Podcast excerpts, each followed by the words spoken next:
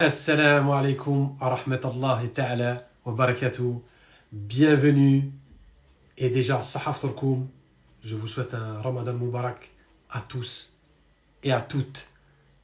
Le HB3 Show, le 29, 29e pardon, épisode qui débute. La formule ne change pas, on attend que tout le monde s'installe. Je sais que, salam, salam, je sais que tout le monde vient de manger. On est le sixième jour du ramadan. Il commence doucement, tranquille. On attend notre invité. Dites-moi, est-ce que vous m'entendez bien? Dites-moi, est-ce que tout le monde m'entend? N'oublions pas que cet épisode est en podcast sur Google Podcast, Apple Podcast, Spotify. Est-ce que vous m'entendez bien ou pas? Dites-moi. On m'entend. Alhamdulillah. Comme je viens de vous dire, on n'oublie pas la formule. Là, c'est un live, mais l'émission est en podcast. Google Podcast, Spotify, Apple Podcast. Et aussi, on mettra tout ça sur YouTube. Il y en a pour tous les goûts. Ceux qui préfèrent l'audio, il y a l'audio. Ceux qui préfèrent la vidéo, il y a la vidéo. Et ceux qui sont comme vous, qui préfèrent le live, le live and direct, ceux qui aiment le direct, ils sont là aujourd'hui avec nous. On attend notre invité qui va pas tarder arriver, Inch'Allah. En tout cas, c'est un plaisir euh, d'être là. Il y en a beaucoup qui m'ont demandé est-ce qu'il y aura le HB3 Show pendant le ramadan? Oui, à 21h30, par contre, pas à 21h. Parce que vu que le store dans toute la France est à peu près entre 20 et 30, donc on essaye de le faire au moins une heure après, comme ça, ça, laisse ça me laisse à moi et ça laisse les invités de pouvoir manger, prendre notre temps. Ça nous laisse une heure pour, euh, pour bien, bien, bien profiter euh, du store. Et c'est très important ce ramadan, c'est très important de se, rapprocher du Coran, se rapprocher de la Sunna, lire les hadiths, euh, essayer de se rapprocher d'Allah pour justement prendre un nouveau départ. Comme ça, quand Ramadan se finit, on prend un nouveau départ et euh, on part sur de bonnes bases. Euh, la, communauté musulmane, c'est pas le 1er janvier qu'elle part sur de bonnes bases. C'est le jour de l'Aïd. On repart sur de bonnes bases. Allez. On me demande c'est qui l'invité. C'est une surprise. Ah, fallait suivre le poste. Mais c'est un super invité. Je vous ai jamais déçu au niveau des invités. Là, c'est impossible que je vous déçoive, car euh, ça va être vraiment une émission vraiment bien pour le, la première émission du Ramadan. J'espère que tout le monde va bien. J'espère que vos familles se portent bien. On va débuter en attendant que l'invité veuille bien se montrer. Et on va pas tarder à commencer, Inch'Allah. Je vois que nos habitués sont arrivés. Je vois que tout le monde est là. Donc on va pas tarder à, débuter. Inch'Allah. Inch'Allah. Vous avez vu le nouveau décor? C'est pas le même endroit. C'est un décor ramadanesque là. Il y a les sedderies, il y a les coussins, il y a les tableaux avec les mosquées. On se met dans l'ambiance du ramadan. C'est important se mettre dans l'ambiance de ce mois béni, ce mois saint, le mois du Coran, le mois du jeûne, le mois de la piété, de la patience, du pardon, de la miséricorde. C'est un mois, il faut savoir en tirer profit un maximum, un maximum, un maximum. Il faut en tirer, faut, faut en tirer profit et en même temps se mettre à jour sur énormément de choses. C'est un nouveau départ, comme j'ai dit tout à l'heure. Et qu'Allah euh, nous donne la chance de pouvoir le terminer. Et on le remercie. Toujours la gratitude, c'est quelque chose de très important. La gratitude, c'est quelque chose de, très, très, très, très, très important pour un, pour un musulman. Remercier son créateur pour tout ce qu'il nous a donné. Il nous a donné la chance de pouvoir pratiquer. Il nous a donné la santé. Il nous a donné nos familles. Vous voyez, quand vous êtes à table, vous avez vos familles. Combien de gens n'ont pas leur famille Vous avez mangé Combien de gens n'ont pas mangé La gratitude, c'est quelque chose de très, très, très important. Et plus on a de la gratitude envers notre Seigneur, plus il va nous rajouter. Plus il va nous aimer. Et plus il va faire, il va, faire en sorte qu'on soit proche de lui. Donc la gratitude, c'est vraiment quelque chose de très, très, très important. Et le mois de Ramadan, c'est le mois, justement, le mois de la gratitude. Notre invité, je crois qu'il s'est, il s'est oublié. J'espère que non. Je pense pas. C'est impossible d'oublier le HB3 chaud. Vu que vous êtes là, vu que je suis là, ça s'oublie pas, c'est impossible. Le HB3 Show, ne s'oublie pas. Et euh, le HB3 Show, c'est une saison. Ça commence en septembre et ça finit en juin. Ça va être la saison 1, Inch'Allah, finira au mois de juin. On se repose juillet-août et on va essayer de revenir avec quelque chose, une nouvelle formule pour la saison 2, Inch'Allah. On va essayer de venir avec. Euh, euh, on va essayer d'appréhender l'émission d'une autre manière, travailler cet été pour euh, créer justement une saison 2 qui ne sera pas comme la saison 1. Essayer de faire des nouveautés, un nouveau format, une nouvelle manière. Mais de toute façon, vous serez au courant de tout, on vous tiendra au courant de toute l'évolution. Ça, c'est normal. Parce que le HB3 Show, c'est vous. Il ne faut pas oublier que le HB3 Show, il existe grâce à vous. Cette émission, on croit souvent c'est moi et l'invité, mais c'est grâce à vous. Parce qu'il n'y a personne qui nous regarde, personne qui nous écoute, on ne va pas aller bien loin. Donc, cette émission, elle est vraiment, vraiment, vraiment pour vous, pour que vous puissiez découvrir des musulmans qui excellent dans leur domaine de prédilection, pour que vous puissiez découvrir, être inspiré surtout, être motivé, parce qu'il y a beaucoup de gens peut-être qui sont chez eux, qui se disent, je ne sais pas quoi faire, qui ne connaissent pas encore leur talent. Et le fait euh, de voir des... Ça les motive, et ça leur donne envie. Ça leur donne envie d'avancer, ça leur donne envie euh, d'aller loin. Inch'Allah.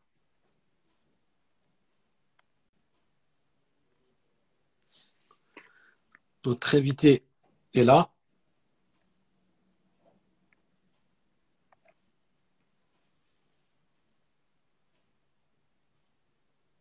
Elle va arriver d'une minute à l'autre.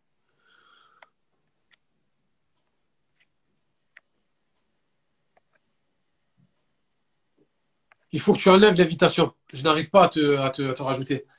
Enlève, retire l'invitation, c'est moi qui t'invite. Ce sera plus facile. Parce que j'appuie sur accepter, ça ne veut pas.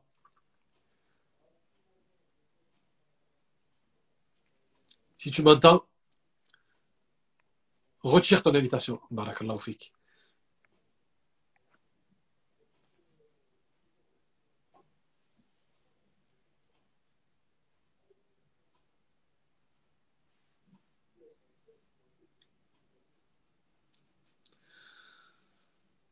Normalement, ça devrait marcher. Je t'ai invité. Je t'ai envoyé l'invitation. J'ai envoyé l'invitation, ça y est.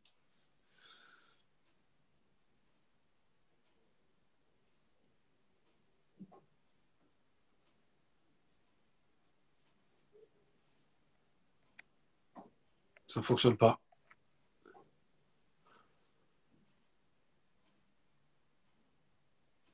Ça marche pas. C'est bizarre.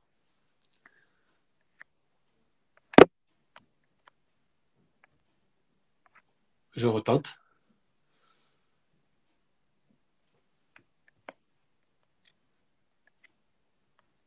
Ça veut pas. J'appuie sur accepter, ça veut pas. Désolé, un petit problème technique. Je ne sais pas ce qui se passe. Pas du tout. Ça veut pas. Ah, Alhamdulillah. Alhamdulillah. J'ai eu peur, je comprenais pas. Même moi, même moi, très rarement de problèmes techniques. Mais on oublie. On est, là. C'est derrière. Le tu me vois bien tu, tu, me vois bien Tu m'entends bien? Je te vois bien, je t'entends bien. On est au HB3 Show le 29e épisode, on met en avant les musulmans qui excellent dans leur domaine de prédilection et tu en fais partie. Tu fais partie de ces musulmans qui amènent la Ouma tout en haut. Bah, merci, merci. C'est gentil. De, de... Ça me fait plaisir. Il faut que tu saches parce que dans ton domaine, c'est le high level. J'ai observé, ça fait des mois que je regarde. Je connaissais même avant que j'ai l'émission. Donc là, on a affaire à quelqu'un, c'est du sérieux. Donc, on va aller vite. Enfin, on va aller vite. On va rattraper le petit temps perdu de, la technique et le programme de l'émission. Yes. Très simple. Très, très simple, tu vas voir. Une introduction, je t'introduis. Ensuite, la chronologie des séries de questions. Mm-hmm. Les fameux top 5. Un petit quiz à la fin. Et on se dit salam alaikum pour aller goûter les sucreries et le petit café là. C'est ça. c'est ça. C'est ça, exact. C'est bien ça le programme. C'est bon, c'est le bon programme. Allez, bon, on commence. Salam tout le monde. Inch'Allah. Nous avons avec nous ce soir la fondatrice, écoutez-moi bien, de la première agence matrimoniale de France pour les musulmans qui s'appelle Abelni. Elle se définit comme la coach des célibataires.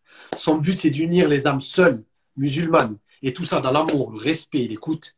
C'est une passionnée d'informatique et de nouvelles technologies. J'ai l'immense plaisir et l'honneur de recevoir avec nous ce soir Sabrina B. Salam alaikum Sabrina. Mashallah. Wa alaikum salam wa rahmatullahi wa barakatuh. Très belle énergie. L'introduction te convient? Très bien, ça me va. La question récurrente du HB3 Show, c'est très souvent la première question, et ils le savent, hein, le public qui connaissent bien.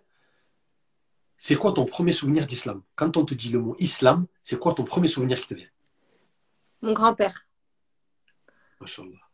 Ouais, mon grand-père euh, du côté de ma mère, qui, euh, qui était, euh, machallah, presque, je sais, à chaque fois que je me souviens de lui, il est soit en dhikr, soit en prière.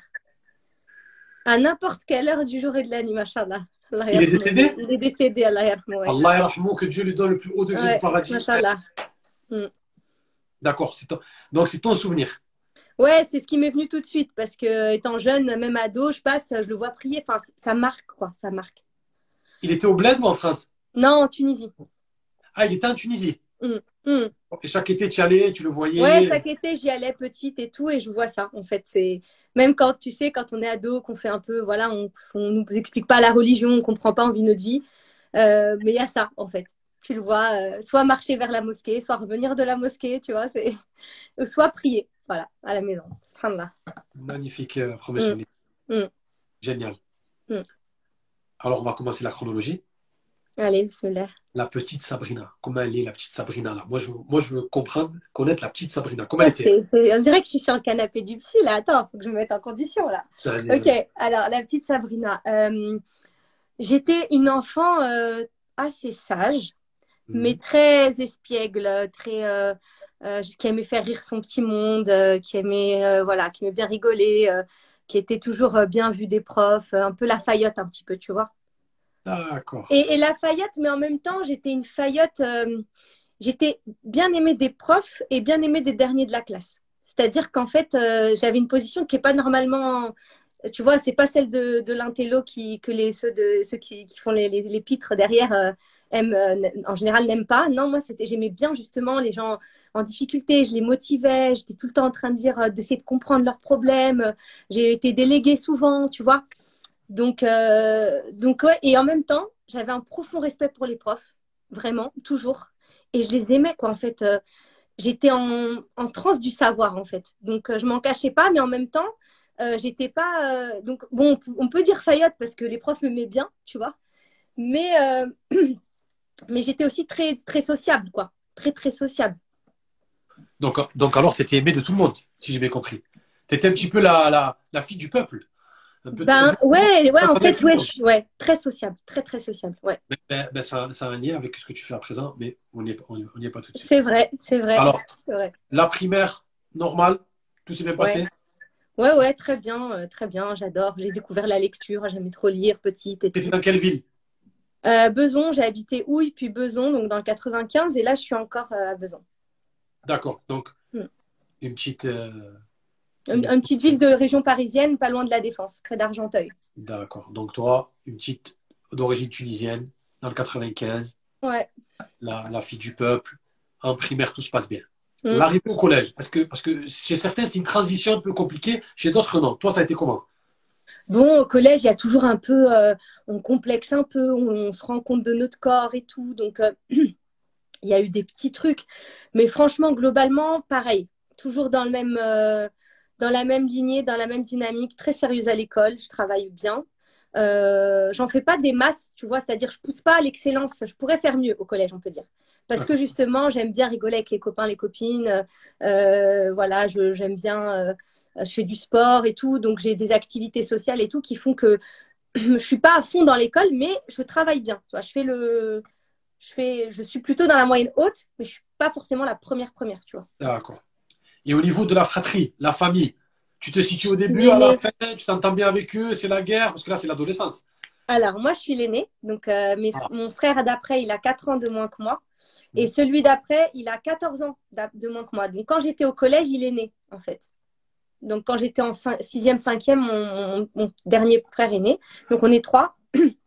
Donc, euh, bah, en fait, j'ai la place, euh, la meilleure place parce que non seulement je suis l'aînée, et en plus, je suis une fille. Donc, en fait, j'ai jamais eu un rapport, euh, tu vois, j'ai pas été le grand frère qui a été traumatisé ses sœurs. Ou j'ai été en même temps la, la protectrice, la, la, fille plutôt responsable.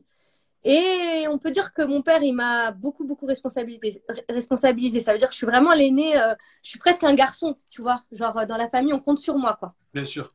Mais encore plus que mes frères tu as dit quelque chose d'important quand tu arrives au collège, c'est une transition au niveau de son corps, une fille, elle change. Un petit frère qui naît, ça n'a pas, pas freiné ton évolution, le fait de faire la visiteur Non, franchement pas, parce que le frère qui est né, il était euh, le petit, c'était comme une poupée pour moi. C'était un, euh, il, arrive, euh, moi je l'ai, je suis comme une, même aujourd'hui, je suis comme sa deuxième maman, 14 ans d'écart. Euh, voilà, donc j'étais très protectrice, change les couches, j'ai aidé ma mère et tout. Non, j'ai beaucoup aimé le, fait d'avoir un, frère à ce moment-là qui arrive parce qu'on n'était que deux. Et non, c'était bien, c'était bien. Ça ne m'a pas chamboulé quoi dans mon, dans mon adolescence, non. Et Sabrina dans l'adolescence, d'accord, mm. qu'elle se, se, repose sur ses lauriers, elle pourrait faire beaucoup mieux. Mais c'est quoi ta passion hors de l'école Tu es passionné par quoi? C'est quoi qui t'intéresse le plus, vraiment dans ta vie de jeune adolescente? Franchement, les potes, les amis.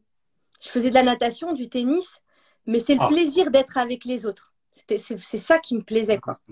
Je sais pas, j'avais, j'ai pas eu de passion, tu vois, genre les mangas, les trucs. En fait, moi, je peux, on peut dire, euh, j'étais un peu moyenne partout, même dans ma scolarité. Il n'y avait pas des choses qui se détachaient comme ça, genre passionnée d'histoire, passionnée. Tu vois, je fais le taf, je m'intéresse à plein de trucs, mais. Euh... Non, mais pas extrascolaire ouais, même, franchement. Pas fan de chevaux, de fusils, de pêche, de, de, de, je sais pas bon. Non? Non. Pas spécialement. Pas spécialement, ouais. J'arrive pas à me souvenir d'un truc. D'accord. Non, c'est En plus, tu vois, à l'adolescence, j'ai essayé, tu vois, j'ai essayé de me passionner pour plein de trucs dans le sens où j'ai fait plein de sports. J'ai fait du hand, j'ai fait du basket, j'ai fait de la natation, j'ai fait du tennis. Euh, mais en fait, à chaque fois, tu vois, dans le sport que j'ai essayé, par exemple le basket, j'étais pas très douée. Mais ce que j'ai kiffé, c'est les matchs d'équipe, quoi. C'est l'ambiance d'équipe. Donc en fait, c'est toujours le groupe que j'aime. C'est l'équipe. Donc c'est pas le. Ouais, les gens. C'était une ado qui aimait les gens, qui aimait le, groupe. Ouais, ouais, le groupe, toujours le groupe, ouais. Même après. Hmm. D'accord. Alors, le collège, ça se passe comment La troisième? Bien? Bonne orientation parce que Très bien. Alors là, c'est assez charnière parce que tu vois, euh, j'étais dans un collège donc, de banlieue et euh, j'étais destinée donc à aller à Argenteuil dans un collège qui n'était pas très bien réputé, qu'on se le dise. Et là, mes parents, en fait, euh, ils, m'ont, ils sont intervenus dans le sens où bah, jusqu'à présent, le public, ça allait. À mon époque, ça allait encore très bien. mais au niveau du lycée, ça commençait à se jouer. En fait, on, voyait les, les, les, niveaux, l'écart se creuser. Et, et en fait, ma mère, elle était assez bien conseillée autour d'elle dans son travail et tout. Et en fait, ils lui ont dit, mais là, dans un collège à Courbevoie, donc d'un très bon niveau. Mais il faut pour ça s'inscrire en tant qu'option euh, qui n'est pas dans ton, quartier. Donc, l'option qui était euh, dans le collège euh, à Courbevoie, c'était histoire de l'art. Et alors, du coup, tu postules. C'est-à-dire que va falloir, toi, tu viens de ton quartier, enfin, ta banlieue, et il faut que tu dises, je veux faire l'histoire de l'art. Et il faut dire pourquoi. Je me souviens, moi, à l'époque, j'avais fait un dossier sur MC Solar, à l'époque, en disant, bah voilà, moi, le rap. Mais en fait, si tu veux, c'était un peu, j'étais un peu filoute parce que je sais bien que les que les profs de français des, quartiers bourgeois et tout, MC Solar, il parle correctement, c'est quelqu'un qui a de une belle plume et tout. Euh, pourtant, j'écoutais NTM, tu vois, mais je leur pas, leur ai pas proposé NTM, tu vois ce que je veux dire? Donc en fait, j'ai toujours ce côté-là où je m'adapte à, l'interlocuteur et même dans mes études, j'ai souvent réussi parce que je, sais ce qu'attend le prof et je lui donne sur un plateau, tu vois. Donc euh, je peux te faire une disserte sur MC Solar. J'aime bien aussi MC Solar mais je sais choisir mes, mes sujets. Et donc, je rentre euh, au lycée comme ça. Tu rentres dans ce lycée, dans ce lycée de cette manière, grâce à MC ouais. Solar. Ouais, ouais, ouais, on peut dire ça. Parce qu'ils se disent, je sais qu'ils se disent banlieue, ça leur parle. Et puis eux, ça leur fait un peu, je, connais un peu l'histoire. Ils viennent se raconter l'histoire de la fille de banlieue qui va justement aller dans un lycée bourgeois, qui va tout d'un coup bien apprendre le français, etc., etc. Et eux, ils aiment bien ces, ces, ces stories, euh, ces success stories-là. Ils aiment bien les raconter eux-mêmes, tu vois. Donc, euh, donc du coup, je me disais qu'MC Solar, c'est un bon truc. C'est euh, voilà, pour l'instant, ma culture, c'est MC Solar et, on verra avec vous euh, où, je vais aller, quoi, tu vois. D'accord. Ça veut dire, ça veut dire ouvre vraiment mon esprit. Mon esprit il est fermé. C'est que la banlieue, c'est que. Ouais, c'est pas. C'est quand même ouvert parce qu'MC Solar, c'est quand même ouvert. Hmm. Mais effectivement, je, ne demande qu'à connaître d'autres choses. Hmm. Très maligne, très intelligente. Alors, ce lycée, ce nouveau lycée, comment ça se passe concrètement? Franchement, le choc des cultures. Mais un truc, Choc. Tu sais quoi J'arrive déjà, il n'y a pas d'arabe. Euh, arabe, ouais, non. Et, et, le seul gars qui est sympa, qui m'accueille et tout, un peu euh, gentil, il s'appelle euh, Julien. C'est un Français, mais il vient d'Argenteuil. Donc lui, il se sent un peu aussi de la banlieue, tu vois. Alors qu'il ne fait pas banlieue du tout, mais lui, il sait qu'il vient d'Argenteuil. Et rien que de dire dans ce lycée-là, euh, qu'on venait d'Argenteuil et de Beson, les gens ils faisaient comme ça. c'est quand on se présente, tu vois, ils se retournent en mode, on dirait qu'on leur a dit, je sais pas, on vient de quelle cité, de trucs chelous. Et euh, vraiment, ils, ils connaissent pas, quoi. Tu vois, c'est des jeunes qui arrivent ils ont raison. C'est chaud. Hein ils ont raison, bah, c'est chaud. Bah, c'est pas très chaud, en vrai. Euh, franchement, pas, pas du tout. Mais, euh, mais, eux, tu vois, ils ont. Ouais, voilà, pas, pas. Non, non, c'est l'idée, c'est l'idée que les gens se font. Et bon, après, le premier choc, c'était en français.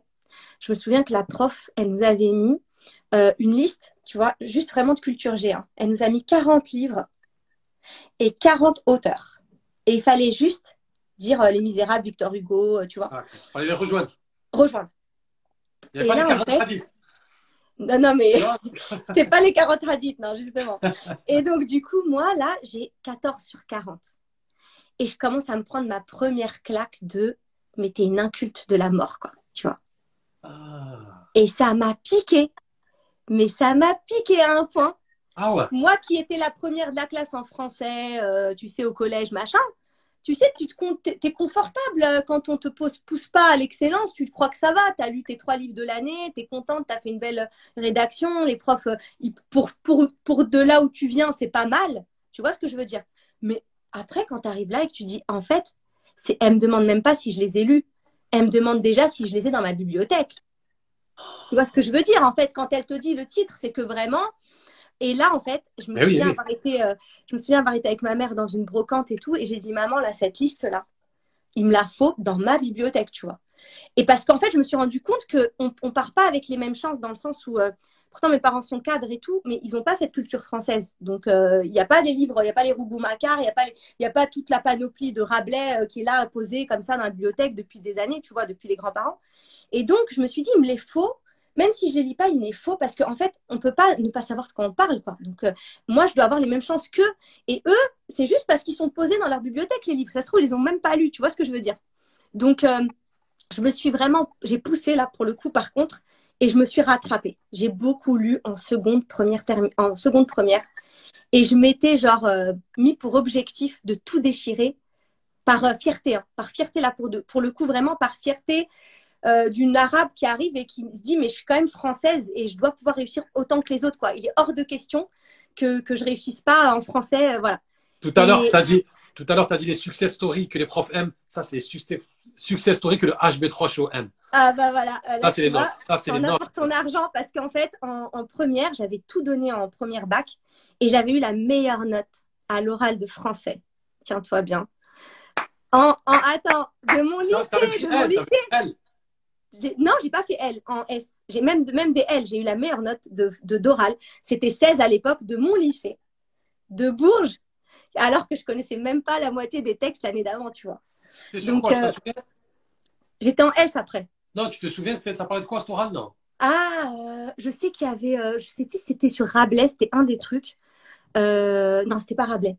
non, non, c'était pas Rabelais. Je me souviens plus. En fait, on avait plusieurs pièces de théâtre et euh, dans la liste des textes, euh, mais je me souviens que pareil, je, m'étais, euh, j'avais raconté la vie de l'auteur pour expliquer en fait. Donc, Rappelez, c'est Gargantua, c'est ça? Ouais, il y a, y a, Gargantua. ouais, ouais, mais attends, comment il s'appelle? Le mariage, du le mariage de Figaro, c'était.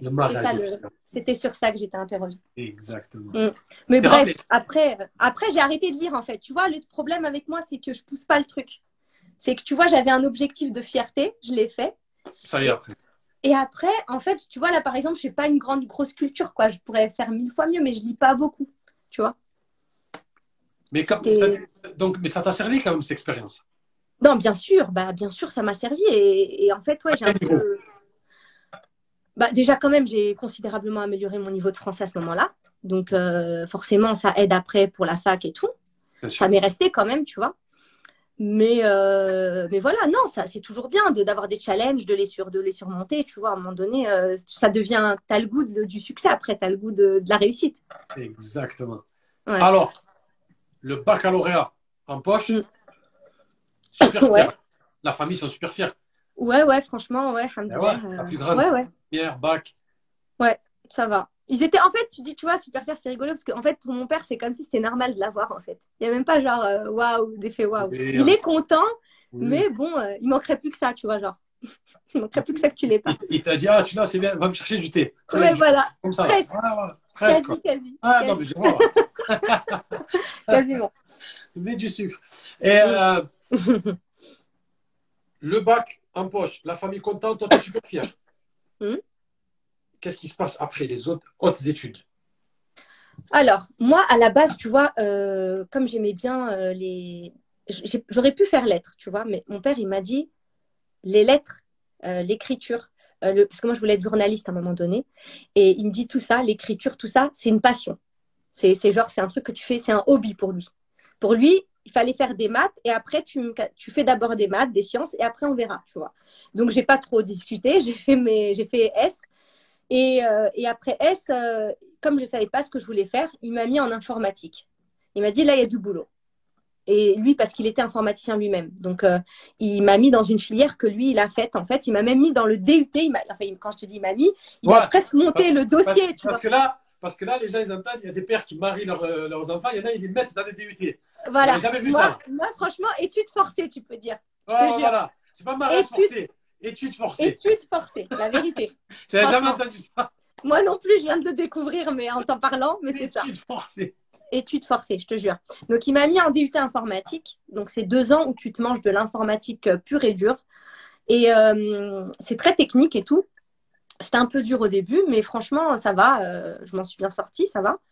Et après, en troisième, donc euh, nous, c'était licence, maîtrise et, et- et master. Après, c'est devenu master. Mais euh, il y avait en fait, à- ma mère aussi était dans l'informatique, parce que mon père, il n'a pas fait que études forcées pour moi, il a fait aussi études forcées pour ma mère quand elle est venue en France. Monde. Et hein. il l'a mis aussi dans le domaine, tu vois. Donc, elle a travaillé dans l'informatique.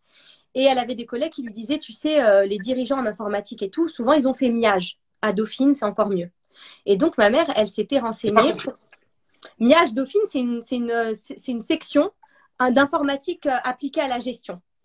Et c'est un truc euh, qui est euh, qui t'amène à faire du management plus tard, euh, de voir les choses un peu plus larges que la technique, tu vois. Et ta mère, elle te voyait dans cette branche. Bah, ma mère, elle me disait, bah, ouais, elle me voyait surtout, elle voyait surtout les cadres qui réussissaient dans, dans, dans son entreprise et elle se disait, ils ont cette formation, c'est pas pour rien, c'est que les recruteurs, euh, ils Bien vont sûr. faire attention à ça. Donc, elle était un peu renseignée. Et donc, elle a trouvé, elle a un peu cherché et elle, pour le coup, c'est elle qui, a, pris la main à ce moment-là. Euh, c'est un peu comme pareil pour euh, Courbevoie, tu vois. Ma mère, elle m'a mis dans le lycée à Courbevoie. En fait, ma mère, dans les moments charnières où il faut upgrader, là où il faut passer à l'étape euh, plus plus, c'est elle qui, c'est elle qui cherche, tu vois, les, petites combines. Et elle avait trouvé en fait qu'il y avait une préparation à un concours pour entrer à Dauphine. Donc toi qui viens de DUT, tu rentres pas d'office parce que c'est assez prestigieux machin. Et donc tu as un concours et il y avait gratuitement Dauphine te préparait euh, en mathématiques à monter le niveau et tout pour faire ce concours-là. Et j'ai donc j'ai passé des cours du soir et tout à Dauphine. Et euh, j'ai pu obtenir avec une amie euh, le concours de, pour rentrer donc en MIAGE et finir mes études d'informatique Donc, appliquées à la gestion d'entreprise. Donc, euh, tu vois, déjà, euh, ils, te, ils te branchent euh, création d'entreprise, tu vois, un peu. Il y a aussi ça, c'est soit chef d'entreprise, soit manager dirigeant.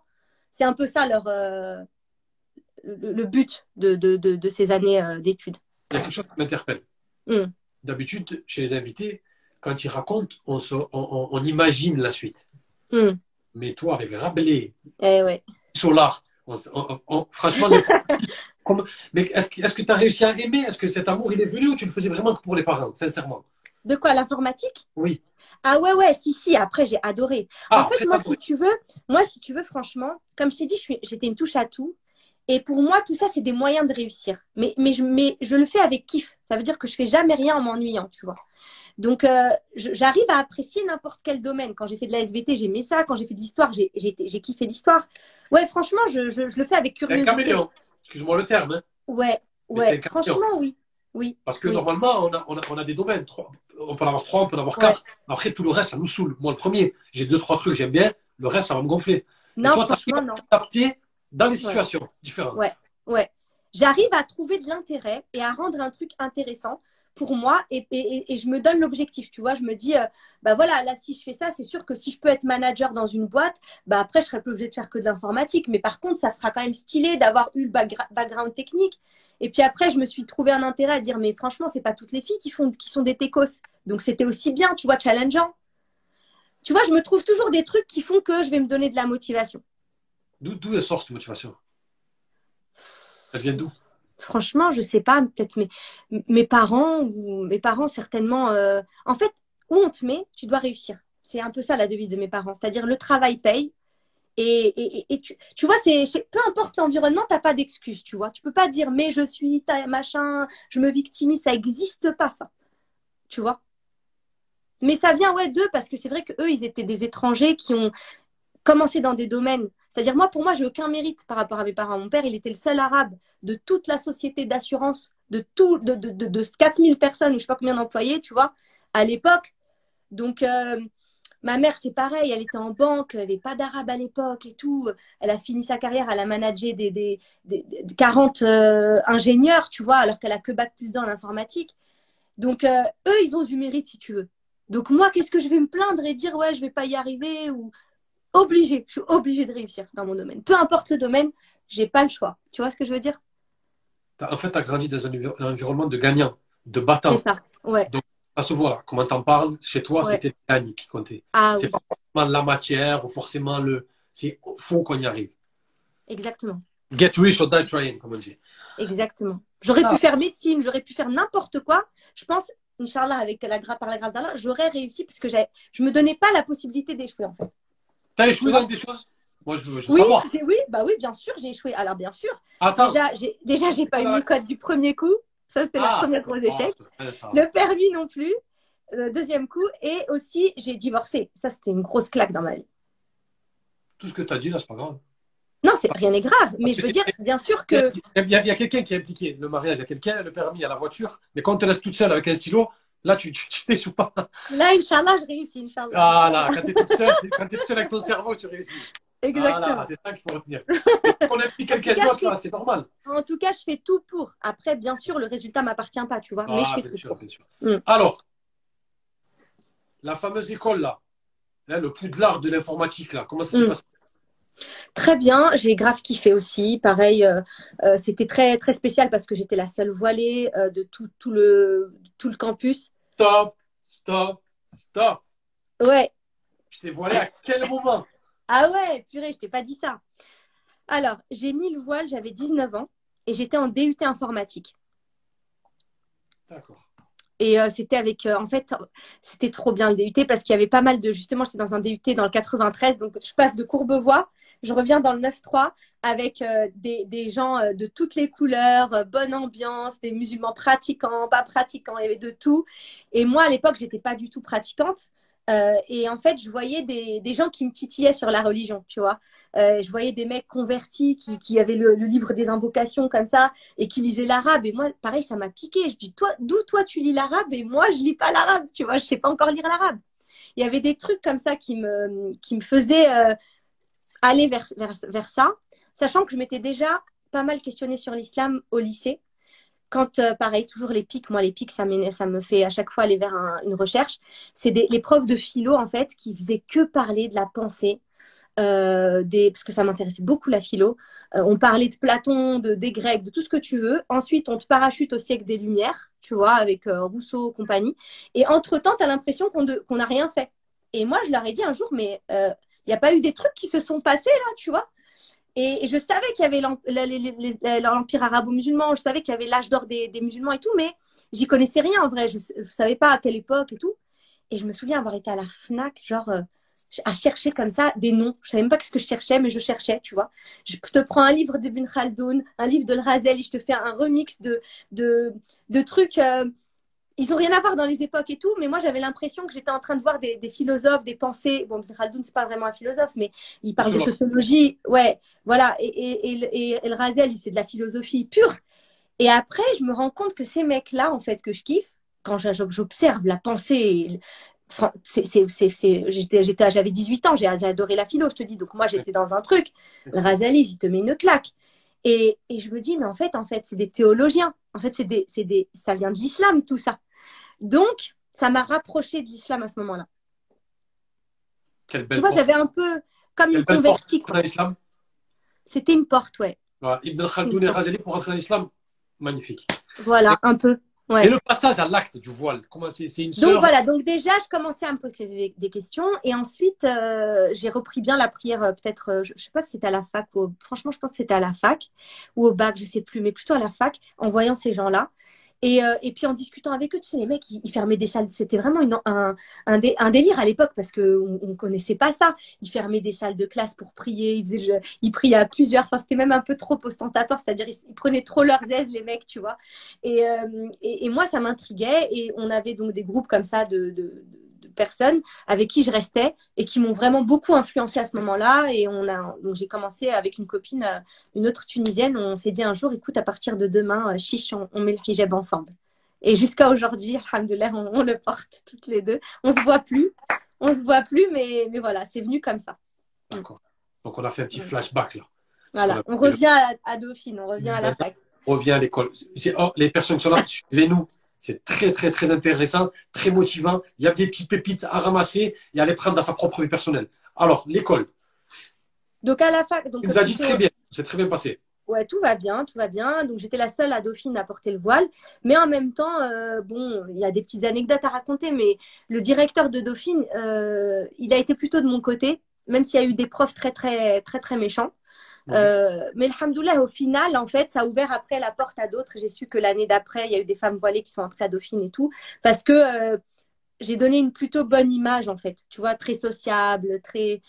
Et, et le directeur me l'avait dit, parce que si tu veux, Allez, quand j'étais propre, ouais, c'est ça. Et quand j'étais rentrée à Dauphine, je, je portais pas le. En fait, j'ai fait mon stage euh, de DUT sans le voile. C'est le seul stage que j'ai fait où j'ai enlevé. Et donc, entre midi et deux, j'avais été faire mes entretiens de Dauphine pour rentrer à Dauphine. Et donc, le directeur, à ce moment-là, j'avais juste un petit bandeau, mais j'avais mes cheveux. Et, euh, et quand, après, il m'a vu voiler dans les couloirs, il a eu la sensation de, de s'être fait berner, tu vois. Alors que moi, c'était pas, pas du tout ça. Et quand il m'a pris à part, il, il m'a dit, tu sais, il y a des profs, euh, ils on aurait pu ne pas te prendre et tout, on aurait pu, euh, euh, si on avait vu que tu étais voilée, on t'aurait pas pris. Et je lui dis, mais c'est pas possible, il y a, dans les textes, c'est pas possible. Il m'a dit, oui, il y a les textes, mais a- moi, je te le dis sincèrement, il y a les textes, mais il y a aussi ce qu'on peut, on fait ce qu'on veut en vrai, d'accord? Et, et il m'a dit, mais franchement, vu comment tu es apprécié des profs, des élèves, et que tu travailles et comment tu, tu te comportes et tout, en vrai, c'est plus un problème. Et il m'a dit, même l'année prochaine, j'ai aujourd'hui plus de problème à prendre des femmes voilées, tu vois.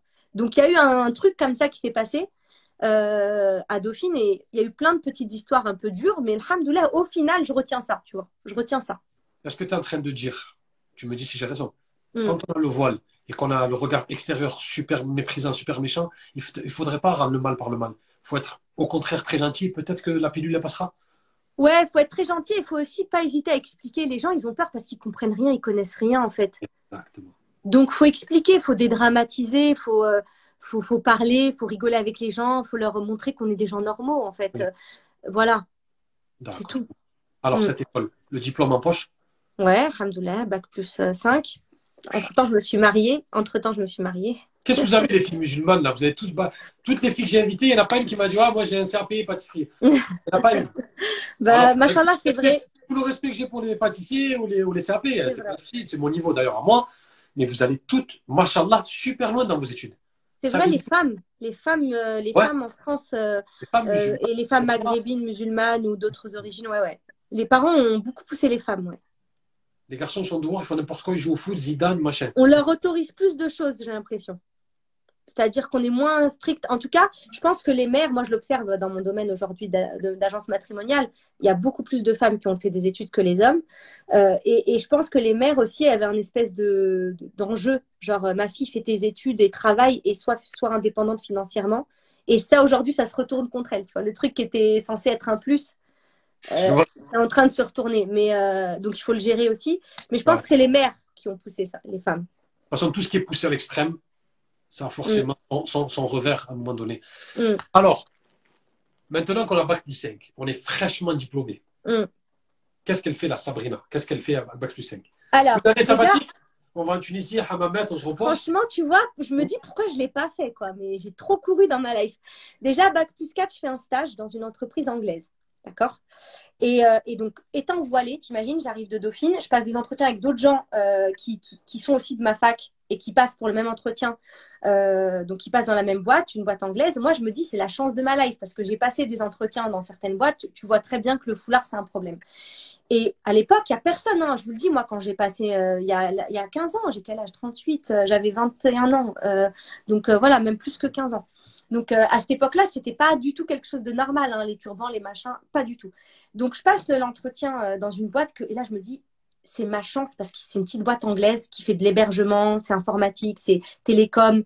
Euh, tu vois, c'est plutôt un environnement où ça va, c'est pas, j'ai pas un lien avec le client bancaire ah. ou autre et je mets toutes les chances de mon côté, mais genre j'y vais avec les tripes, tu vois, mais les tripes.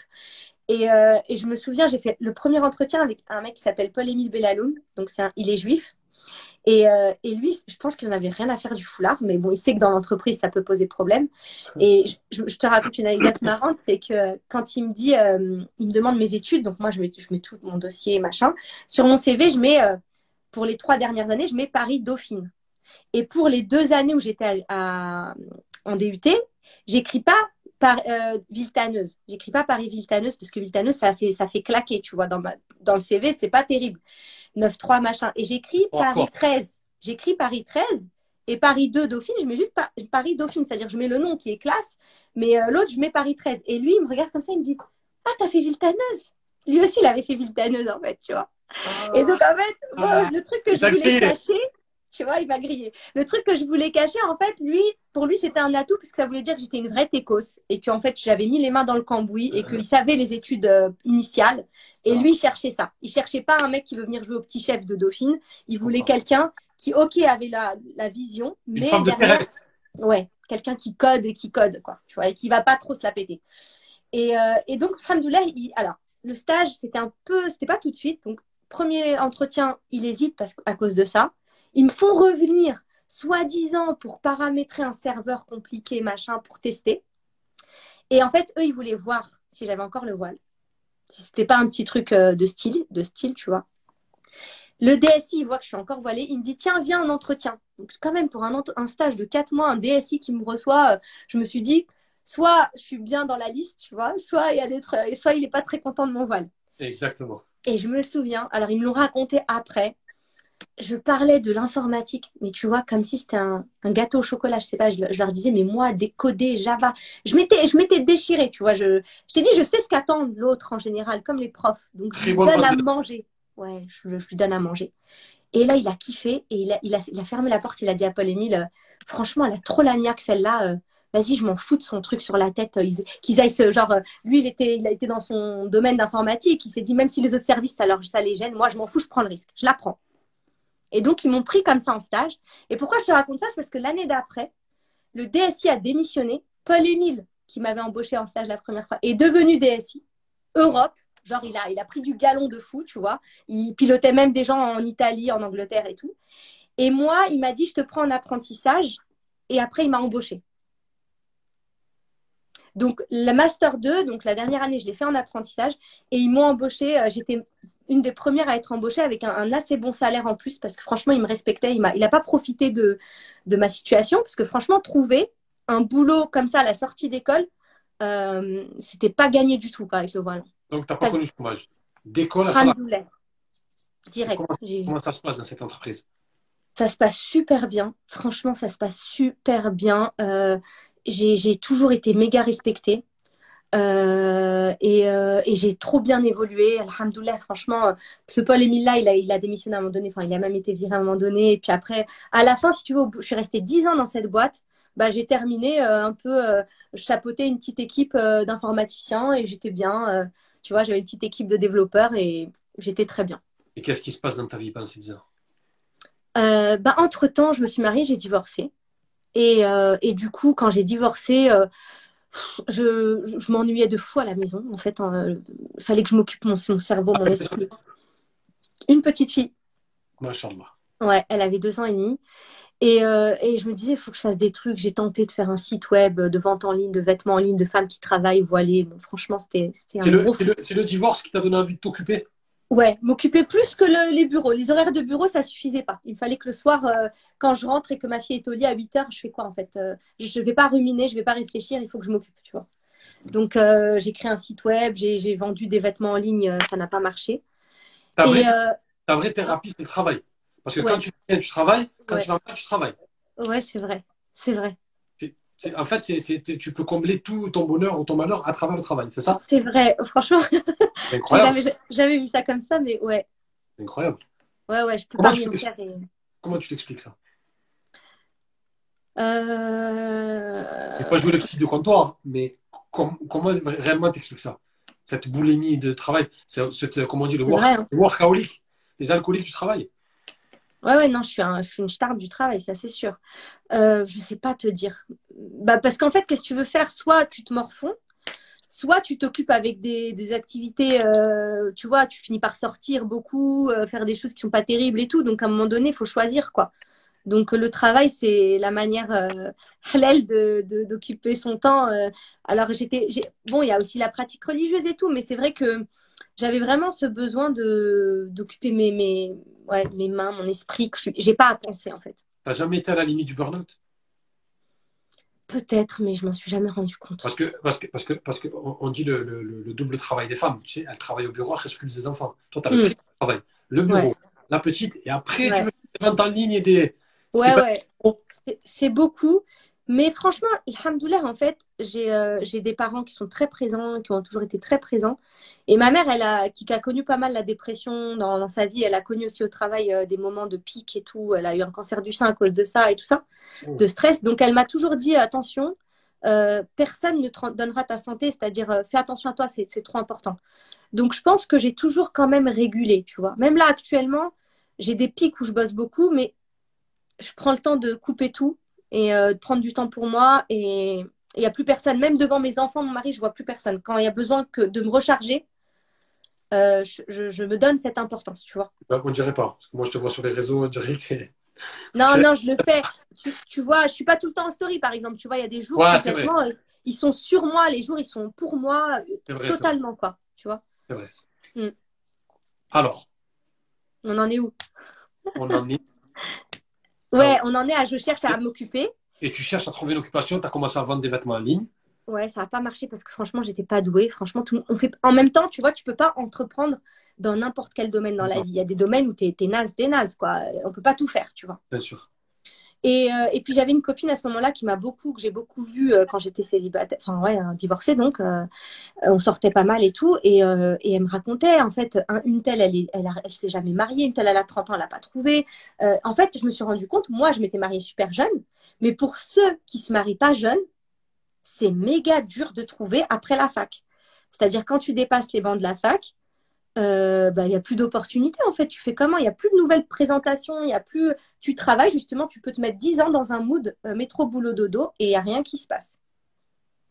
Tu mariage de temps en temps. Ouais, c'est bien aussi, c'est des opportunités dans les mariages, il y a des gens qui se rencontrent. Ouais, Mais finalement, c'est difficile. Et, et je me suis, et avec elle, en fait, on a eu l'idée de lancer des, euh, des dîners rencontres. Donc, on privatisait des restaurants et on mettait à table des personnes euh, qui avaient les mêmes, à peu près le même âge et les mêmes affinités. Speed et en fait- dating. Ouais, mais pas tête à tête, par groupe, par groupe, des tables en groupe.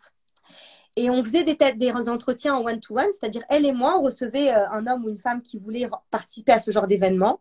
On allait à la défense, on était dans un café, on dit qu'est-ce que tu veux, c'est quoi tes critères, blablabla et tout. Et on, on organisait après le dîner en fonction de ça. Mais c'est. Franchement, ton histoire, elle est incroyable. Tu sais pourquoi? Mm. On sent pas les choses venir. Ah, mais là, si, là, tu commences à sentir. Non Mais là, comment c'est venu? Ton histoire, elle, elle nous amenait pas à ça. Non, c'est vrai. Ton histoire, elle n'amenait pas à l'informatique. Non. Ton histoire, elle n'amenait pas. à- En fait, tu fais les. Il y, a, il y a des personnes, je te jure, quand je les invite, je le sens. Je sens presque qu'est-ce qu'il va raconter. Parce que Ouais. me dit j'aime ça. Ah, c'est une mission de vie, en fait, pour les Tout autres, comme une évidence. Alors que Mm. toi, c'est du coq à l'âne. c'est vrai. Je m'attendais Ouais, ouais. pas à ce que tu racontes ça de cette manière. C'est vrai. Toi, une amie, vous avez comme ça, ça vous a Comme pris. ça. Ouais, ça nous a pris comme ça. Et après, je me suis rendu compte que elle, euh, c'est-à-dire à un moment donné, quand on a vu que bon, on gagne, on gagnerait pas notre vie dans ce, ce système-là, il était difficile à mettre en place. On dépensait beaucoup sur euh, traiteur, organisation événementielle. Moi, j'aime pas du tout l'événementiel. Euh, c'est-à-dire c'est beaucoup de perte de temps. Je suis pas dans ce truc-là, moi, les traiteurs, les machins. Et le but, par contre, ce que j'ai grave kiffé, c'est de mettre en relation les gens.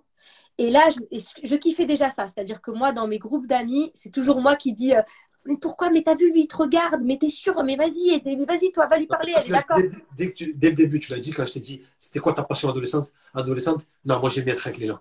Ça, ça, tu l'as dit dès le début. Ça, c'est ta personnalité. Ouais. Ça, c'est vrai. J'aime bien les groupes, les amis et tout. Ouais, ça, j'aime bien. Et donc, euh, j'ai voulu garder ça. J'ai dit à ma copine, écoute, là, je sens un truc. Euh, il n'y a pas d'agence matrimoniale musulmane.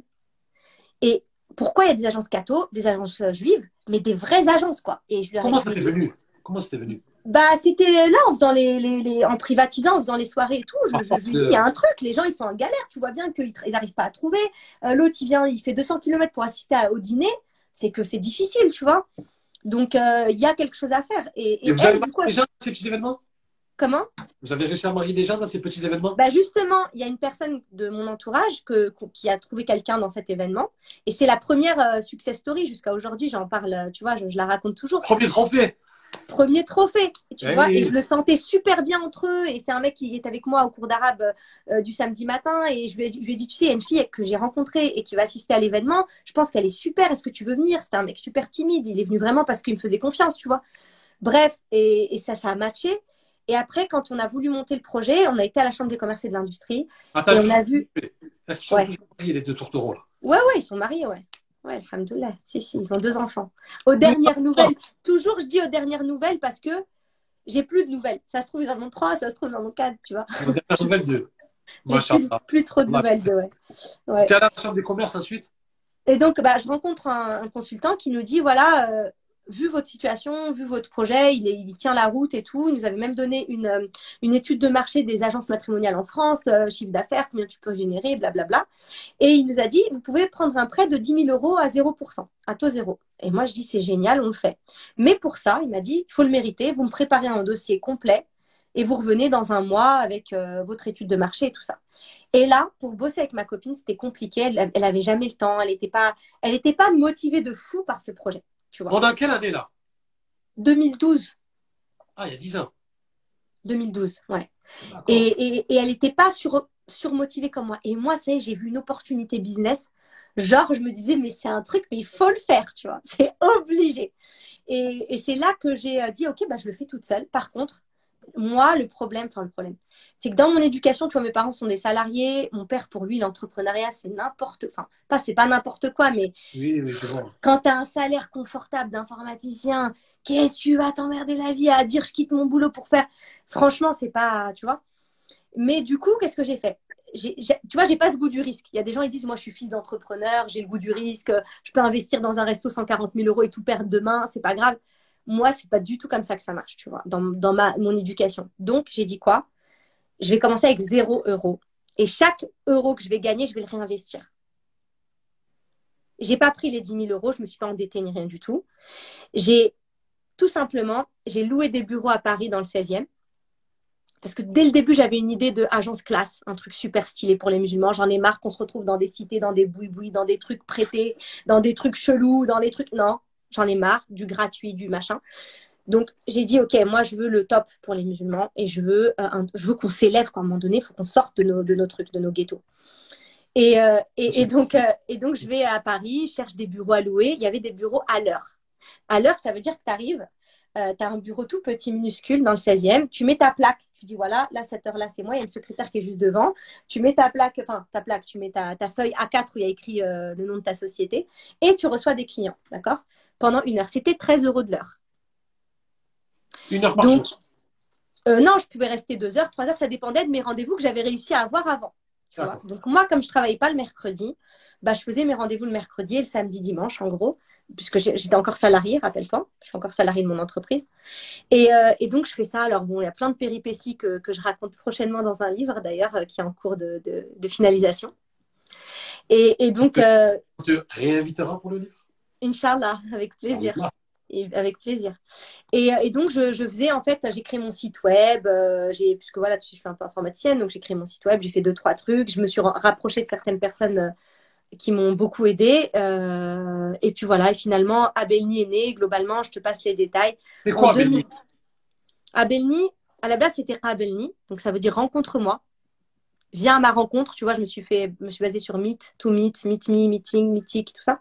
Donc, euh, en arabe, la rencontre, c'est euh, euh, se rencontrer, c'est voilà, c'est me rencontrer, c'est Rabelni. Donc, me rencontre-moi, viens à ma rencontre, c'est Rabelni. Voilà, viens à ma rencontre. Et donc, ça veut dire ça. Et en fait, il y a des pays arabes. Le cul ben justement, il y a des pays arabes qui disent Abelni, qui ne disent pas le Qaf. D'accord. Et donc, pour plus de facilité, notamment pour l'écriture en ligne, je voulais pas qu'on dise Kabelni. Kabelni, ça, ça allait finir par s'appeler Kabelni, tu vois, en français. Donc, j'ai enlevé le Kaf et on a mis Abelni. Voilà. Abelni. Abelni, ça marche aussi en arabe. Abelni, ça veut aussi dire rencontre-moi. Donc, c'est posé Abelni. On a quoi 2013 2013, je suis en auto-entrepreneur. 2015, je crée ma société SAS. Et, euh, tu maries combien de gens par an, à peu près? Allez, un chiffre. Non, non, je donne pas tous ces chiffres-là. Pas du tout. C'est secret, top secret. Ah, ça, on ne dit pas. Non, on ne dit pas le nombre de personnes, le nombre de personnes mariées, tout. Tu sais pourquoi? Parce qu'en fait, même à toi. Tu sais ah. pourquoi? Parce qu'en fait, les gens, en fait, tu sais, c'est comme si je me substituais à Allah. En fait, c'est comme si tu dis avec Sabrina, j'ai 20% de chance de me marier, ou 40%, ou 90%. Tu vois, j'ai un côté où, en fait, il y a des gens, honnêtement, ils se sont mariés en deux mois. Il y a des gens, ils, m'ont reconnu connu en 2016, ils ont fait un an d'agence, ils sont revenus cette année parce qu'ils sont toujours pas mariés et, les années ont passé, tu vois. Donc on se marie pas nécessairement avec Abelni, tu vois, c'est un moyen. tu fais pas comme les coachs qui marquent 1000 euh, personnes coachées, 2000 non, je peux te dire ça, ça valeur. On se dit, ah, il est sérieux, lui. Bah, moi, je peux te dire qu'il y a 3000 personnes qui ont contacté, plus de 3000 personnes qui ont contacté l'agence, qu'on a organisé plus de 1000 rencontres depuis la, la, la, création de ah, l'agence. Je l'ai vu, ça, 1000 rencontres, c'est vrai. Voilà. Ça, oui, j'ai 9 ans d'expérience, que voilà, dans le domaine, on est vraiment des experts euh, avec toute mon équipe. Mais te dire combien de mariages, tout ça, franchement, c'est en fait, quand tu viens chez Abelni, tu te maries si Allah il te l'a prédestiné, si tu es prête, si tu as le mindset, si tu as tout ce qu'il faut. Moi, je suis une cause, je suis un moyen. C'est des opportunités à Abelni, tu vois. C'est pas Abelni qui va te marier. Désolé, j'ai fait mon, travail de journaliste. Ben, c'est très bien. Les journalistes, ils aiment les chiffres, ils aiment les stats. Mais déjà, 1000 rencontres, 3000 hmm. personnes qui vous ont contacté. Ouais. Donc faites le chiffre tout seul à la maison. On vous donnera aucun chiffre. voilà. Il n'y aura aucun chiffre. Exactement. Et à partir de quel moment tu es passé de solo à équipe Parce que je vois que tu parles d'équipe. À quel mm. moment c'est devenu une équipe à Belny alors, dès 2015, j'ai pris une personne avec moi. Je crois qu'elle était en stage au départ. Après, elle était un peu. Euh, on l'a prolongée un petit peu. Euh, ensuite, j'ai eu euh, une personne qui s'appelle Kenza qui m'a rejoint pendant trois ans. Et entre-temps, je me suis remariée et j'ai eu un autre enfant. Masha'Allah. Ouais, alhamdoulilah. Et du coup, elle m'avait aidée à cette période où j'étais enceinte et tout et tout. Enfin, vraiment, j'étais contente d'avoir quelqu'un sur qui me reposer. Grâce à Abelni, tu t'es mariée? Non. C'est un jeune de Abelni qui est venu, je veux me marier. Tu dis, non, non, non, on dit ah, souvent ça. Hein. On dit souvent, ouais, tu as tout à fait pour te marier. Non, non, pas du tout. Ça... en tout cas, ça aurait pu. Ça aurait pu. Ça aurait pu, mais, mais c'était pas, pas avec ça. Sincèrement. Et voilà. Hmm. Il y a prescription, c'était il y a longtemps. Quand tu étais marié et que tu as ouvert à Belny, est-ce que tu te disais un jour, le prince charmant, il va rentrer, je m'arrête lui? Non, je me disais que peut-être potentiellement tu peux faire des rencontres, mais franchement c'est difficile dans ma position parce que en fait tu gardes une, distance claire et, eh professionnelle. Donc en fait t'es pas pas du tout dans la posture, tu vois. Eh non, Même ceux qui ont travaillé pour moi à l'agence, euh, c'est difficile. Même si quelqu'un leur plaît, en fait elles, ont une telle posture que c'est enfin c'est difficile, tu vois de... Moi je viens, moi, je viens, je rentre, la secrétaire, elle me plaît. Alors, je, bah, non, moi j'ai déjà fait, j'ai déjà fait des mises en relation avec les personnes de mon, de mon entreprise, ne faut pas le dire, mais, euh, mais parce que les personnes sont passées par moi. Que tu vois, tu m'aurais dit à moi, Sabrina, une telle, elle, m'intéresse, est-ce que tu peux me faciliter, tu vois? Mais lui parler directement, c'est gênant. Elle, elle est pro, elle te parle, tu vois? Mhm. Donc, euh, donc voilà, c'est, c'est pas le but en tout cas quand tu, quand es dans le travail. Mais maintenant, évidemment, ça aurait pu, ça aurait pu. Alors, une question basique, je pense que certains hommes, les hommes doivent se poser. Alors, on va faire un cas de figure. Mm. Moi, je suis à Tech, je veux me marier, je toque chez Abelni, qu'est-ce qui se passe, je rencontre qui, comment ça se passe d'entrée? Comment ça Alors, comment ça se passe? Alors, déjà, euh, déjà, tu toques sur le site ou tu toques sur Instagram ou tu toques, euh, voilà, tu, tu, te- tu- plus aux t'es portes maintenant, c'est les réseaux. Voilà, déjà, c'est les réseaux parce qu'on reçoit que sur rendez-vous. Pourquoi? Parce qu'en fait, il y a tout un process de préinscription. Donc, moi, j'inscris pas directement d'office. C'est-à-dire, toi, tu veux t'inscrire, mais c'est pas sûr que je peux t'inscrire. Si tu me dis, euh, je veux une musulmane russe euh, d'un mètre 90, euh, tu vois ce que je veux dire? Euh, Il y a des, des, des personnes que j'ai pas dans l'agence. Donc, tout dépend de ce que tu cherches. Et il faut aussi que toi, tu correspondes à ce que cherchent certaines femmes de mon agence. Exactement. Donc, c'est dans ce cas-là qu'on peut potentiellement t'inscrire. Donc, il y a une étude qui est faite au préalable. Donc, tu remplis un formulaire en ligne et tu es rappelé par une conseillère qui va te dire, une experte qui va te dire, voilà, j'ai deux, trois éléments que peut-être qui me manquent. Est-ce que je peux savoir, euh, avoir des précisions sur ça, ça et ça pour finaliser l'étude? Une fois que l'étude est finalisée, on t'appelle et on te dit, voilà, c'est bon, tu peux t'inscrire. Et, euh, on te propose en fait euh, euh, donc d'abord une inscription et ensuite un rendez-vous de, de, de 45 minutes pour aller plus dans le détail du coup de ton caractère, ton mode de vie, euh, qui tu es. C'est-à-dire qu'au départ, l'étude préalable, elle est surtout au niveau de critères qui vont être euh, sélectifs, qui vont permettre de dire ah ouais ça c'est mort ou là c'est ok j'en ai beaucoup, tu vois. Mais le premier rendez-vous, c'est avec euh, un responsable de la BNI. Euh, le premier rendez-vous c'est avec euh, une experte au téléphone. Non, après, tu as dit un rendez-vous. Après c'est avec encore une experte, c'est toujours une experte avec avec toi. Ah, après, il, y a, euh, il y a- il y a plusieurs paliers, quoi. On n'arrive pas directement à la rencontre d'une femme. Non non non on n'arrive pas directement à la rencontre d'une femme. filtrer les personnes.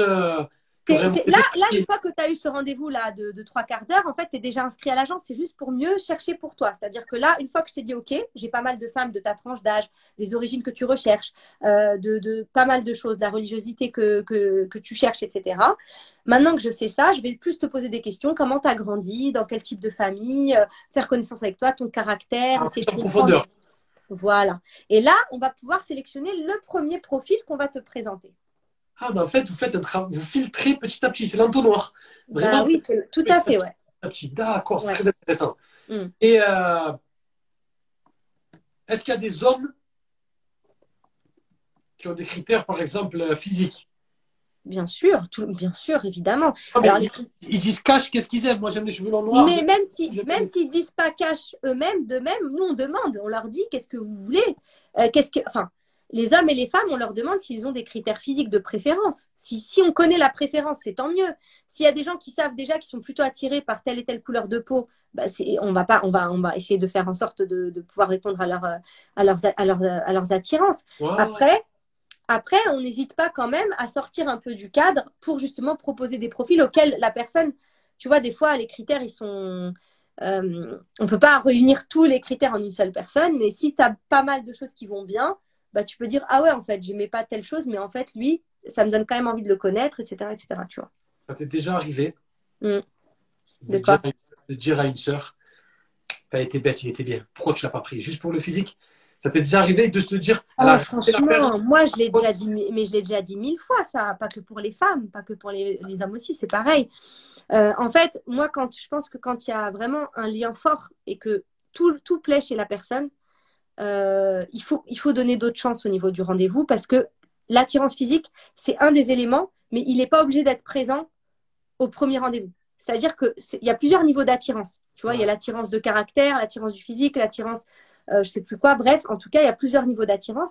Et au premier rendez-vous, euh, la- l'attirance physique, c'est pas forcément là.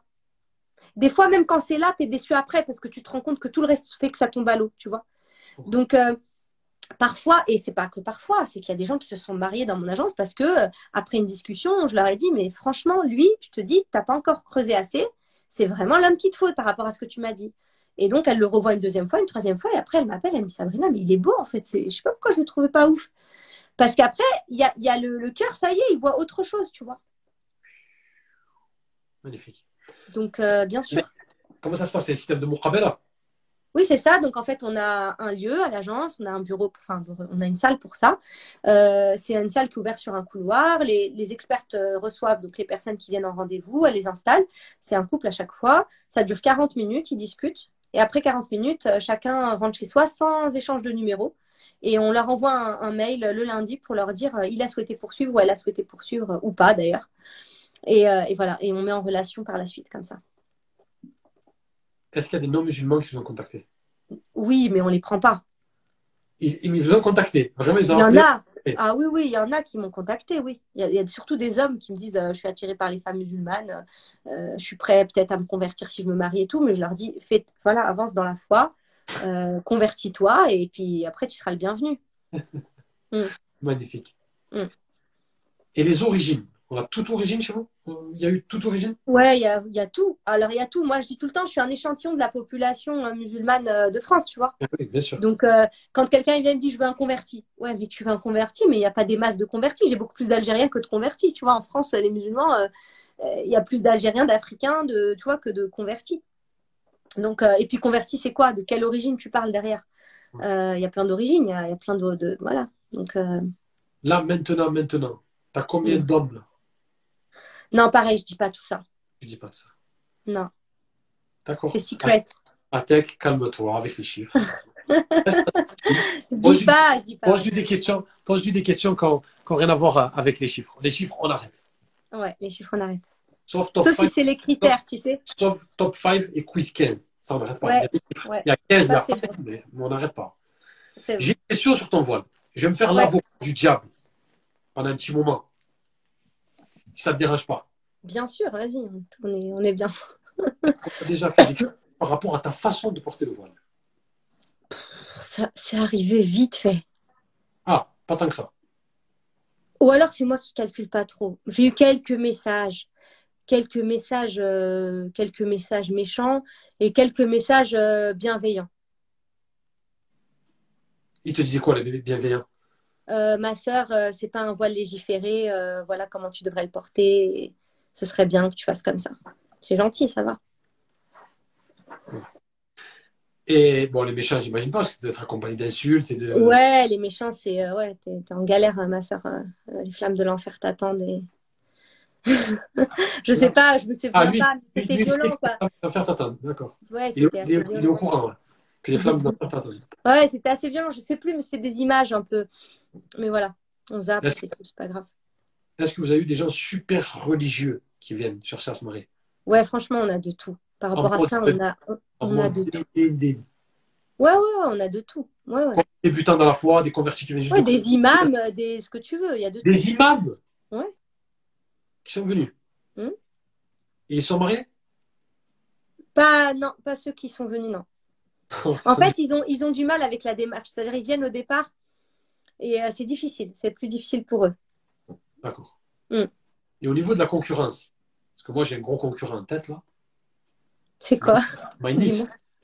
Ah, bah tu sais, franchement, Moi je vous vois, moi je vous vois les, les deux leaders. ouais, ouais. Moi, qui Alors, scrute, moi qui scrute les musulmans, je cherche pour inviter. Moi c'est vous qui avez pignon sur rue. Ouais.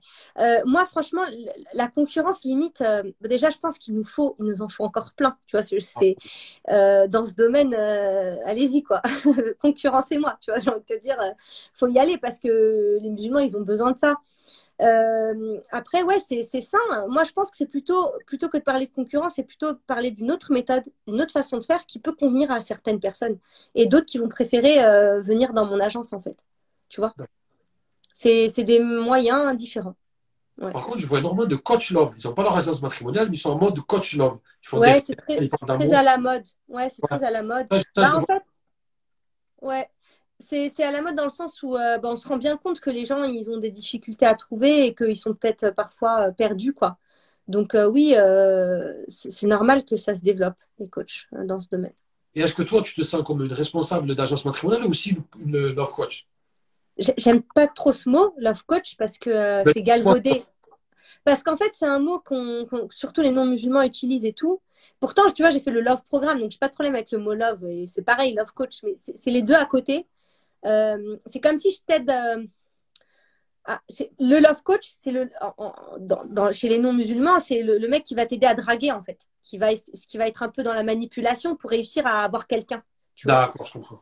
Donc moi, c'est pas ça que je fais. Mais si coach love, ça veut dire euh, t'aider à t'aider à t'aimer, t'aider à, à trouver ton époux, à trouver ton épouse, alors oui, tu peux m'appeler coach love, tu vois. C'est juste une histoire de Pour faire ce métier, il faut avoir vu Hitch au moins une fois.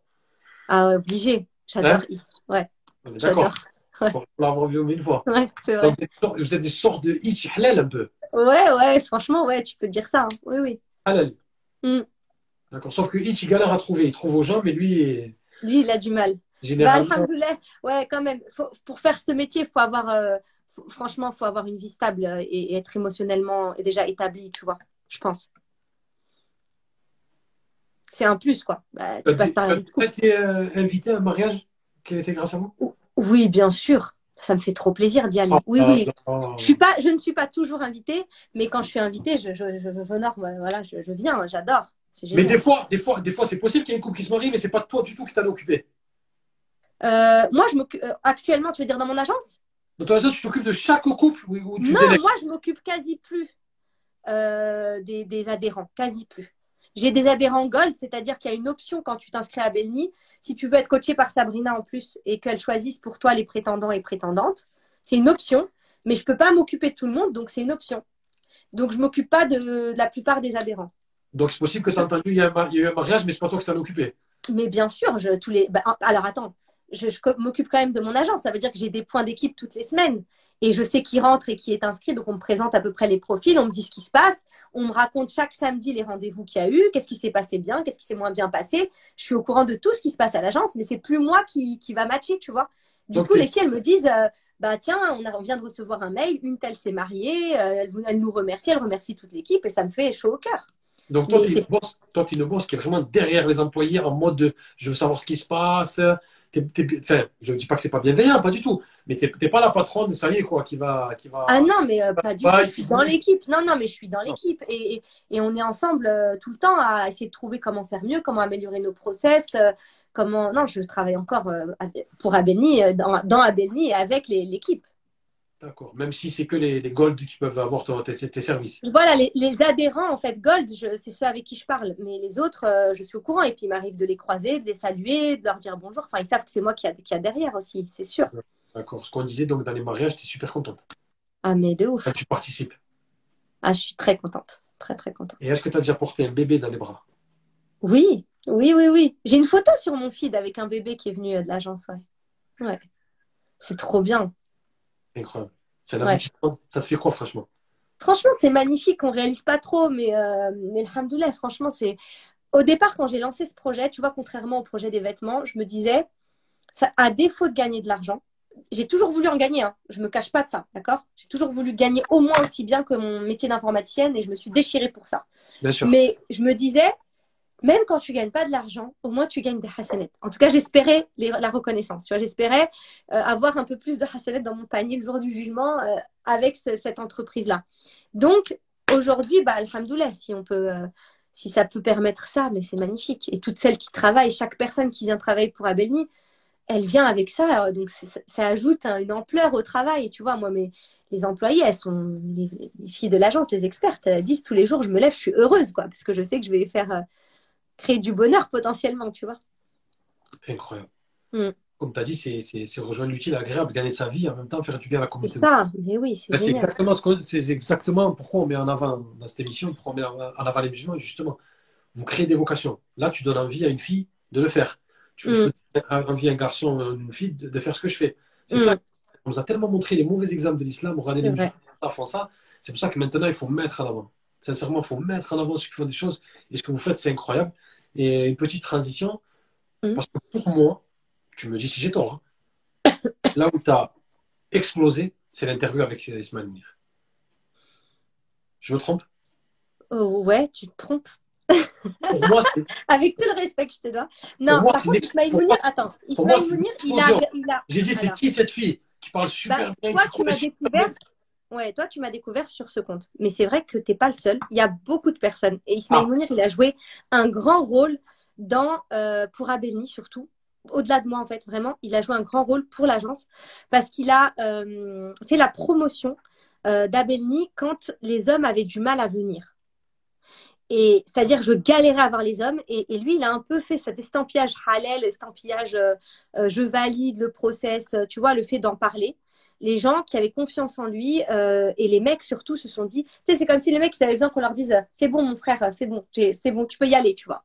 Euh, comme c'était une équipe de femmes, que moi-même j'étais une femme et tout, j'avais un peu plus de mal à attraper les hommes, tu vois. Ouais, il a crédibilisé aux yeux des hommes. euh, Exactement. Donc pour ça, pour ça, Ismaël Mounir, franchement, euh, je le remercie encore aujourd'hui et il a joué un grand rôle euh, dans le fait de me faire connaître par rapport à ça. Après, quand je te dis, tu as explosé avec ça, franchement, c'est, euh, je dirais Non, pas moi, que je parle pas, les, je parle pas les chiffres, je parle médiatiquement. Bah, euh, peut- peut-être, peut-être qu'Ismaël Mounir, effectivement, il a, en tout cas, c'est sûr, il a grandement contribué à donner du crédit et à me faire connaître, ça c'est sûr. Que les hommes. Euh, après, après, voilà, après, c'est de toute une équipe derrière, de plein de gens aussi qui ont contribué à, tu vois, à, à m'aider sur YouTube, à tout ça. Donc, euh, il y a du taf derrière. En tout Ouais. cas, moi, j'étais, j'ai été vraiment subjugué le jour où je t'ai vu sur le bateau, bien parler. J'ai dit. Je connaissais, je connaissais Manif. Mais toi, je ne te connaissais pas. Et quand Oh j'ai vu, et quand j'ai vu ça, j'ai dit, machallah. D'ailleurs, je l'ai mis tout à l'heure en story. euh, Hmm. Il y a même Ouais, quelqu'un qui m'a dit- a qui m'a t'as choisi le passage, je vais parler de toi. Ah. non? Il m'a dit, si, si, Non. si, si. D'accord. Ça- Parce que c'est un hasard. passage qui te parle, en fait. Voilà, c'est ça, il m'a dit ça, il m'a envoyé. Là, elle parle de toi. hein. Ouais. Il, a- m'a dit, rien ne se fait au hasard. Si tu as choisi ce moment-là, je dis non, je ne m'ai pas fait exprès de choisir ce C'est sûr, c'est sûr. Exactement. Voilà. Mm. Alors, on Ah, a- de Ram- on en période de Ramadan. On l'a dit à tout le monde que les émissions seront un peu plus courtes parce qu'il faut se reposer. Il faut demain se lever pour Sobh, Inch'Allah. Il faut essayer de. faut pas, faut pas, faut pas, dire, aux- faut pas dire aux gens, levez-vous à et faire des, des lives jusqu'à 3 heures du matin. C'est sûr, c'est sûr. Alors, en tout cas, très inspirant ce parcours, très inspirant ton histoire. D'abord, je vais voir si la demoiselle, excuse-moi une seconde, hein. Hmm.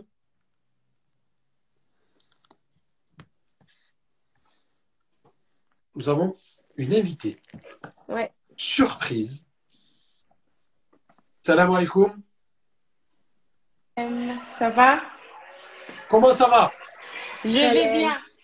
Walaikum salam, Sabrina. Ça va? Euh, oui, ça va, alhamdulillah. Je vais pas mettre la caméra parce que je suis. Voilà, j'ai une journée difficile. Euh, Là, je suis... j'ai couché les enfants. Je suis pas assez présentable, donc veuillez m'excuser. D'accord. Aucun souci. Je vais Voilà. t'introduire la sœur que nous avons ici. Vous voyez son joli logo. Voilà. C'est le lancement de sa marque de maillot de bain menstruel pour vous, les femmes. Ah, c'est magnifique ou c'est pas magnifique? C'est magnifique, mais c'est intriguant surtout là. On C'est va intriguant. Alors, Fat- Fatou, vas-y, explique-nous. Alors, je vous explique. Alors là, je, je lance euh, ma marque de maillot de bain couvrant menstruel. Donc, à mon avis, vous avez dû le voir en ce moment, euh, les culottes menstruelles, les maillots bain menstruels sont très en vogue aujourd'hui. Mais subhanallah, on a oublié une cible qui sommes nous, en fait, les femmes voilées, les femmes pudiques qui désirent euh, préserver euh, les atours, qui ne veulent pas exposer leur corps euh, à la vue de tous. Mhm. Et euh, c'est là où j'ai eu l'idée de faire ce lancement pour vous, les femmes, afin que vous ne vous, vous sentez pas mise de l'écart et vous aussi, afin que vous puissiez profiter de vos vacances pleinement, de baignade, fini les annulations à cause des règles. Voilà, maintenant, euh, subhanallah, on, on est tous libres. D'accord. C'est top, bravo. Et euh, on peut retrouver ça où exactement J'ai lancé euh, mon site là, Mhm. euh, prochainement d'ici quelques jours. Donc, euh, donc d'ici quelques jours, je, je proposerai euh, les maillots de bain en précommande. Donc, euh, les tailles allant de XS à XL. Donc, les maillots de bain, en fait, sont composés d'une partie absorbante, D'accord. sont de euh, léger à moyen flux. Après, pour les flux plus abondants, vous avez la possibilité de prendre en plus un legging menstruel pour plus Ah, Comment, euh, comment? Non, ça le, avait legging, le legging menstruel ensuite? Il y a, voilà, parce que la partie absorbante se trouve dans le body menstruel. Mais pour plus de protection, vous aurez en plus le choix de prendre un legging menstruel. Voilà, on sait tous maintenant euh, ce que euh, les, euh, les protections euh, hygiéniques euh, enfin, sont néfastes pour nous les femmes. On a même vu récemment euh, des jeunes adolescentes, une jeune adolescente qui en est décédée à la fin choc toxique à, à cause d'un tampon. Donc euh, voilà, on, sait que c'est des choses qu'on plus qu'on peut plus prendre en fait. C'est plus pour nous. D'accord. Alors, Fatou, on peut trouver ça sur ton site. Vous pouvez la suivre sur son, sur son Instagram. Tu, peux, tu, peux, tu pourras mettre ton Instagram? Juste en bas. Moi, je le mettrai à la fin de la vidéo. Je le mettrai sous le podcast. Je le mettrai sous le YouTube. Je mettrai les liens à, Oh, merci, à chaque fois. Donc, moi, je veux dire un mot, après je laisserai Sabrina, pour les musulmans qui nous écoutent. Nous avons des musulmans et des musulmanes qui créent des produits qui répondent à nos besoins. Et c'est très important qu'ils répondent à nos besoins. C'est-à-dire qu'ils se prennent la tête en disant les musulmans, ils ont des besoins, ils ont des attentes, ils ont des problématiques. On essaye de les combler. Donc, ne leur tournez pas le dos et allez vers eux. Parce que si tu crées un produit pour des gens et qui ne te regardent pas, qui va, va l'acheter? Donc, c'est la question qu'il faut se poser. Notre communauté, on a mis de l'argent énormément dans beaucoup de choses. On a mis notre argent dans beaucoup de sociétés qui ne redistribueront jamais l'argent dans notre communauté. Donc, sachons où nous mettons notre argent. Les femmes voilées, les sœurs qui sont plus, même non voilées, qui sont pudiques, vous avez un produit qui est fait pour vous, qui a été créé pour vous, uniquement pour vous. Donc, il faut comprendre qu'il faut savoir consommer musulman parce que l'argent sera redistribué dans la communauté. On a gaspillé trop d'argent qui, n'ont pas été, euh, qui, ne- sera jamais redistribué dans la communauté. Je vous donne un exemple. Le sponsor de l'émission, je l'ai ici, j'essaie de vous le montrer un peu. Touba Closing. Touba Closing, ce sont deux frères, et je le dis à chaque émission, Sabrina, ils sont au courant. Ce sont deux frères qui ont créé une marque 100% Sunna. Ça rejoint un peu avec ce que, ce que fait Fatou. 100% Sunna, je vais vous expliquer pourquoi. La marque Touba Closing, chaque fois que vous l'achetez, il y a un arbre qui est planté. Et quand un arbre est planté, s'il y a un oiseau qui vient manger, vous avez des hasanettes. Donc vous, vous allez porter un pull et vous gagnez des hasanettes. C'est incroyable, c'est Mhm. inimaginable, ni chez Nike, ni chez Adidas. Ensuite, l'industrie du textile, c'est l'industrie qui gaspille le plus d'eau. Qu'est-ce qu'ils ont fait? Ils travaillent avec de l'eau recyclée. Donc vous n'avez pas culpabilisé, vous ne gaspillez pas d'eau. Troisièmement, parce qu'il y a un troisièmement, ils ont signé une charte comme quoi aucun enfant ne travaille pour faire ce pull. Donc arrêtons de mettre C'est éthique de fou, quoi. Ouais. c'est éthique de fou. Comme la marque Oya qui vient me présenter. Là, on a une marque pour les hommes, on a une marque pour les femmes. Une Machallah. marque pour femmes qui répond aux attentes des femmes musulmanes. C'est-à-dire que vous voulez vous baigner, vous voulez vous habiller en modeste, eh bien, même quand vous avez les règles, c'est possible. Ça veut dire qu'on ne vous laisse pas, quoi qu'il arrive. C'est pas parce que vous avez vos règles que, ah, désolé, on n'a pas de produit pour ça. Non, on a un produit qui existe. Lui, Ouais. il le fait pour les frères qui sont scrupuleux et qui veulent un habit éthique. Il le fait. Donc, si vous, les personnes à qui sont adressés ces produits, vous tournez le dos, à qui on va les vendre?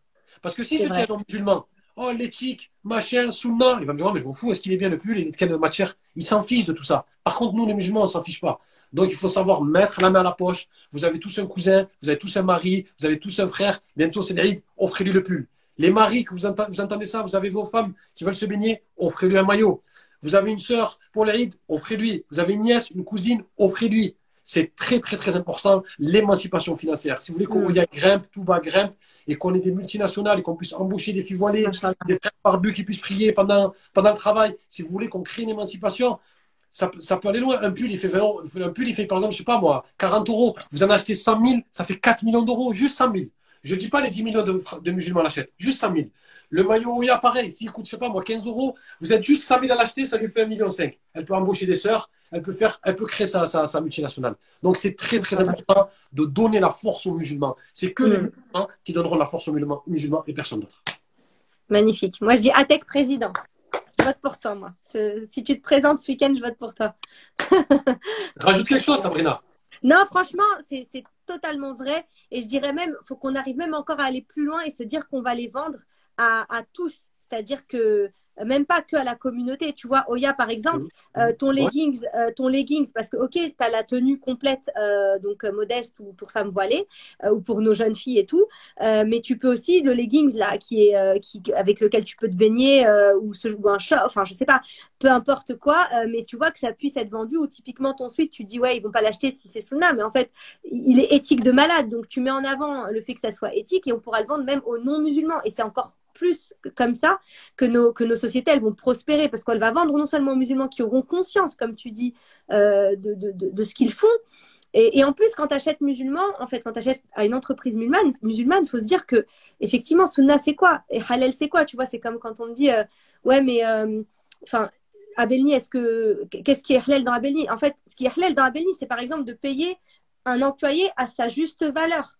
Moi, demain, si je veux embaucher quelqu'un, je ne veux pas la sous-payer parce qu'elle est voilée, qu'elle n'a pas trouvé ailleurs et qu'elle est en galère et qu'elle va accepter mes conditions médiocres. Il faut que je la paye au juste prix. Donc, pour la payer au juste prix du marché, je dois mettre mes services au juste prix. Et c'est pas parce que je suis une agence musulmane que euh, si les juifs et les chrétiens, ils font payer 3000 euros l'année, bah, je dois faire payer 3000 euros l'année si le service doit coûter 3000 euros. Tu vois, je vais pas me mettre à faire payer que 500 euros parce qu'on est musulman. C'est aussi ça, en fait, l'élévation. C'est permettre justement que derrière, il y ait des entreprises qui payent les gens correctement et qu'on reste pas dans nos, dans notre petite société. On est là, euh, en galère, toujours en galère, avec du matériel en galère, avec des gens qui sont payés en galère parce qu'ils peuvent pas faire autre chose, parce qu'ils travaillent dans des grecs, parce qu'ils peuvent pas faire la prière ailleurs, dans d'autres sociétés, tu vois.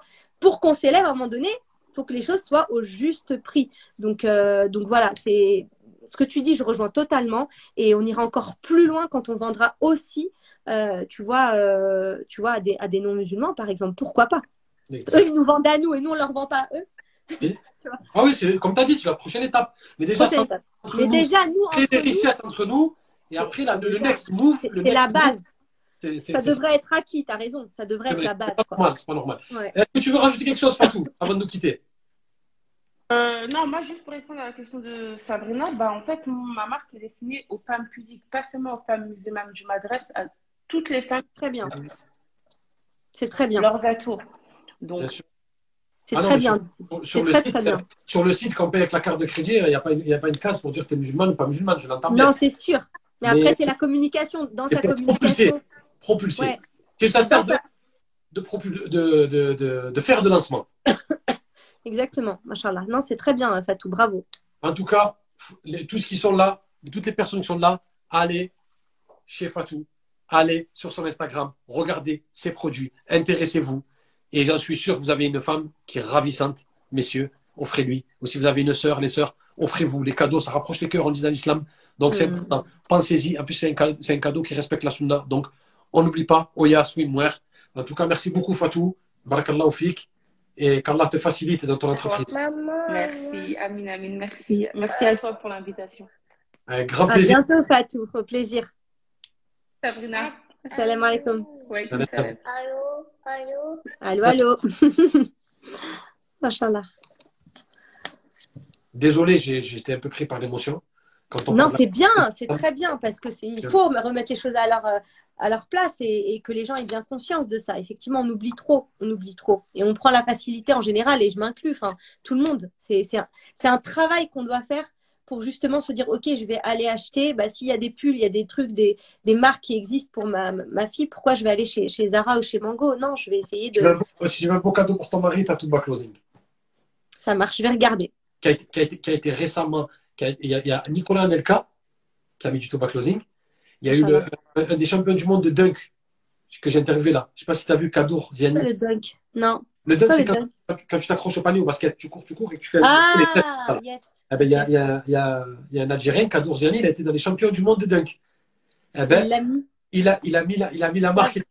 Nicolas Nelka, donc les musulmans, ils jouent le jeu. Tu vois C'est trop bien, c'est super. Donc, il faut que la population derrière, elle suive, Inch'Allah. Je n'ai aucune part, sachez-le. Je ne gagne pas un centime. Non, ni non, non. Sur ni sur Touba. oh, Lioum Ramdan, je peux aller même chercher un courant. Hein. Euh, je ne gagne rien du tout. Oui, c'est de la sincérité. C'est, la Ouma. C'est de la Ouma, oui. Non, mais c'est pour normal. Ça veut dire que si Touba il monte, il me fait monter. Bien sûr. Touba il monte, il me sponsorise, il me paye peut-être des caméras, il me paye peut-être. Euh, ben oui. Et si moi ben je monte, je monte Touba avec moi. Ben oui. J'interview, euh, je sais pas moi, quelqu'un de super célèbre, hop, je mets le Touba. Ah oui. Et s'il me dit c'est quoi Je n'attendrai pas qu'il me dise c'est quoi, je vais lui dire. tu vas lui dire. Et, je, lui offrirai un bulle, bien sûr, c'est normal. Ça. Alors, vous m'avez fait transpirer. Alors, top, top 5 des personnes qui t'ont le plus influencé dans ton métier Ouais, alors tu sais que j'ai galéré un peu hein, quand tu m'as fait faire ça. Parce que tu m'avais dit, prépare un top 5. Bon, au début, je croyais que tu me disais les personnes influentes, tu vois, genre connues, célèbres et tout. C'est ça, ça c'est ça qui m'a un peu perturbé. Mais... Ouais, mais du coup, euh, finalement, ouais, j'ai sélectionné euh, dans le travail que je fais actuellement, j'ai sélectionné en premier mes parents. Et vous avez compris dans le parcours, c'est la, la, valeur travail. Genre, euh, le travail paie toujours. Tu bosses, tu vas trouver. Tu vois, c'est y a pas. Donc ça, c'est ça, ça, m'a fortement influencé forcément, euh, puisque j'ai de l'abnégation, je lâche pas l'affaire, tu vois. Bien compris. Voilà. Euh, ensuite, la deuxième personne qui m'est venue, c'est euh, mon premier employeur. Le, la personne dont je vous ai parlé au tout début qui m'a donné ma chance dans une entreprise avec mon voile et tout. Et ça aussi, ça m'a, c'est la première personne qui m'a fait confiance dans le travail. Bien Et sûr. ça m'a beaucoup propulsé. Pendant dix ans, j'ai bossé dans une autre boîte que j'ai trop aimée et il fait partie des gens importants. Bien sûr. Ensuite, euh, il y a deux, deux autres personnes euh, là qui m'ont influencé plus récemment. C'est quand j'ai démarré à Belny, il y a une personne qui s'appelle Salah Haddin qui faisait du marketing euh, ethnique et éthique à l'époque. Et donc, euh, il m'a aidé, il m'a fait mon site et puis il m'a aidé à me motiver. Et en fait, il a cru en mon projet. Et juste ça, je suis encore reconnaissante de ça. Tu vois, quand tu as un truc comme ça, tu crois que tu as. Moi, j'ai cru que j'avais inventé, euh, je sais pas moi, c'était un truc de fou à Belny pour moi, tu vois. Euh, bah, je l'avais, je l'ai dit dans une story là dernièrement, c'est vraiment, je me croyais Steve Jobs du Halal, quoi, de la rencontre Halal. Bah Je- ouais, pourquoi pas. Juste ça, en fait. Pour moi, j'ai créé le truc de fou. Alors que c'est pas un truc de. Enfin, je veux dire, ça existe déjà. J'ai pas inventé la poudre, mais j'y croyais à mort et lui, il y a cru aussi, donc ça m'a aidé. Une autre personne qui est plus récemment m'a beaucoup influencé, c'est Saïd Amzil. Je sais pas si tu le connais. C'est Demzilo. Donc lui, il fait, du marketing digital et il t'explique comment en fait digitaliser euh, ton expertise en gros, d'accord? Comment euh, faire de l'argent avec euh, des formations, etc. Et, d'être beaucoup plus, de scaler ton business. C'est-à-dire que à un moment donné, moi j'avais l'agence et je piétine et je piétine, mais il faut aussi que je puisse, au lieu de parler à une personne, deux personnes, trois personnes, que je puisse parler à, à 1000 personnes en même temps.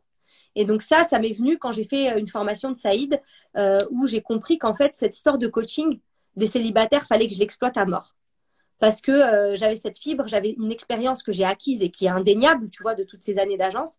Et lui, il m'a fait prendre conscience que voilà, ça, ça pouvait se digitaliser et que ça pouvait te permettre de gagner enfin euh, correctement ta vie. Donc euh, lui, il a vraiment influencé ça.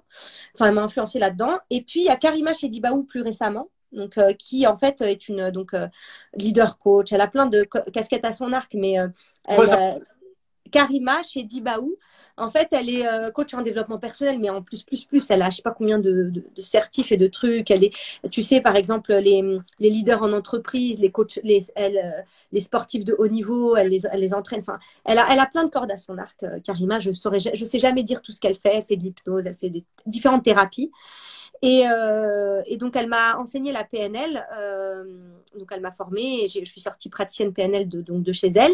Et euh, surtout, elle, elle a cru en moi dans le coaching et elle m'a, prouvé que j'étais douée presque, tu vois. Enfin, elle m'a, donné cette impulsion qui fait qu'au départ, tu sais, t'as le syndrome de l'imposteur. Moi, j'avais plein d'idées, je conseillais les gens et tout. Et même si j'apprenais un peu certains outils, je me disais, mais j'ai quoi comme légitimité? Mais elle me dit, mais t'as ça dans, dans, en toi, quoi. Donc, les outils maintenant me servent et j'ai confiance en moi euh, totalement quand je, quand je, je coach euh, depuis elle, depuis, euh, depuis ma rencontre avec elle, en fait. D'accord. Donc voilà. Donc ça, c'est le top 5 des personnes influentes. Après, je pensais que tu parlais de personnalité. J'avais deux personnes, moi, Non, qui me marquent. Vas-y, vas-y, vas-y. Juste en bonus. En En bonus, j'avais noté Mohamed Ali, mais ça, c'est tout le. Enfin, c'est beaucoup de ma génération, tu vois. C'est le, le patron de, de, de, de de la victoire, le victorieux et tout ça. Et puis du mec qui a pas honte de ce qu'il est, quoi, qui raconte son islam, tu vois. Et euh, l'autre, c'est euh, c'est- le genre de personnes que j'aime bien, moi. C'est un peu les entrepreneurs euh, qui ont la gagne et tout. Un peu, par exemple, Marc Simoncini. Alors, on va dire, tu sais, c'est le mec qui a fait Mythique. Euh, moi, j'aime trop les, les gars qui disent, par exemple, lui, euh, il a une phrase qui m'a marqué, c'est euh, moi j'ai fait en créant Mythique, j'ai fait d'une problématique, je, je, je, je vois dans une problématique une solution business. Tout de suite, quand il voit un problème, il voit une solution business, tu vois. Et ça. moi, ça, c'est voilà. Et moi, ça c'est un truc qui me parle à mort. Eh oui. Et je me dis que ok, c'est pas très halal lui sa solution, mais si nous les musulmans on pense comme ça, ben on va monter très haut, tu vois. si à chaque problème de musulman je te crée une solution business, ben, c'est bon quoi. Tu, tu fais, tu donnes, tu, tu réponds à un besoin d'un musulman, comme tu le disais tout à l'heure, et tu gagnes de l'argent et tu fais monter la Oumma. Que demande le peuple, tu vois. Incro- Incroyable. Donc euh, moi ça c'est, C'est ce que ce tu es en train de faire. C'est ce que j'aimerais, c'est ce que j'aspire, Inch'Allah. Inch'Allah. pas le dire, mais moi je vais le dire. C'est ce que tu es en train de faire.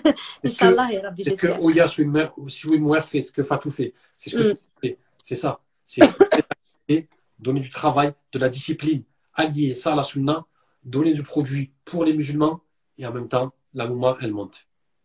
Il manque que nous. Il n'y a que nous. Que nous. Est-ce qu'on va mettre la main à la poche? Est-ce qu'on va sortir la carte ou pas? C'est tout. Le trésor, il est en vous. Bref, j'arrête sinon je vais être loin. Le top 5 Ok. Le top 5 personnes- de quoi? Ah oui, les plus influentes dans en l'islam. islam. Ouais, en islam. Alors attends, je les ai mis où? Euh, Ouais, je les ai mis là. Bon, en plus, ça va être facile parce qu'on en a déjà parlé. Donc, moi, la première personne qui m'a marqué, c'est Al-Razel quand j'étais au lycée. Première personne, euh, c'est ça, voilà, entre philosophie et théologie. Donc, ça, ça m'avait beaucoup euh, initiation à la foi et tout, tu sais, tout, les, tout le départ de, de, comment se rapprocher, en fait, toute la spiritualité. Après, il y avait Ibn Khaldoun, qui, euh, d'ailleurs, par rapport à ça, quand, quand tu m'as demandé le top 5, je me suis dit, mais tu vois, regarde aujourd'hui, ça t'influence encore parce que moi, la sociologie, tu vois, la démographie, les chiffres et tout, moi aujourd'hui, je suis une star des stats par rapport aux, gens qui sont venus dans mon agence. C'est-à-dire que je dis tout le temps aux filles, imagine. Tu, tu, nous en as donné aucune, même si tu es fan. Non, pas les stats. Ouais, mais je rigole. Je les ai pour moi. Je les dis pas pour les autres. Mais par exemple, tu vois, quand je te dis, quand j'explique aux filles la difficulté euh, dans mes programmes de trouver quelqu'un euh, qui correspond, je leur explique, on n'est que 10%, 10% de musulmans. Sur les 10% de musulmans, il y a combien de Tunisiens Il y a combien de Tunisiens à Paris Il y a combien de Tunisiens dans ton quartier Tu vois Donc en fait, euh, aujourd'hui, et puis les difficultés aujourd'hui à trouver des, des musulmans, en fait, c'est en Europe. Tu vois, j'aime trop observer ça et comprendre pourquoi, quels sont les changements sociétaux qui font qu'on est en galère aujourd'hui, tu vois. Voilà, c'est vraiment c'est l'influence. Comment marchent les sociétés? C'est ça. C'est comment marchent les sociétés, comment les Arabes aujourd'hui euh, fonctionnent en société et, et, tu vois, typiquement dans le mariage, si je devais me spécialiser, c'est ça. C'est un truc de fou, c'est puissant. J'adore observer ça, tu vois. Magnifique.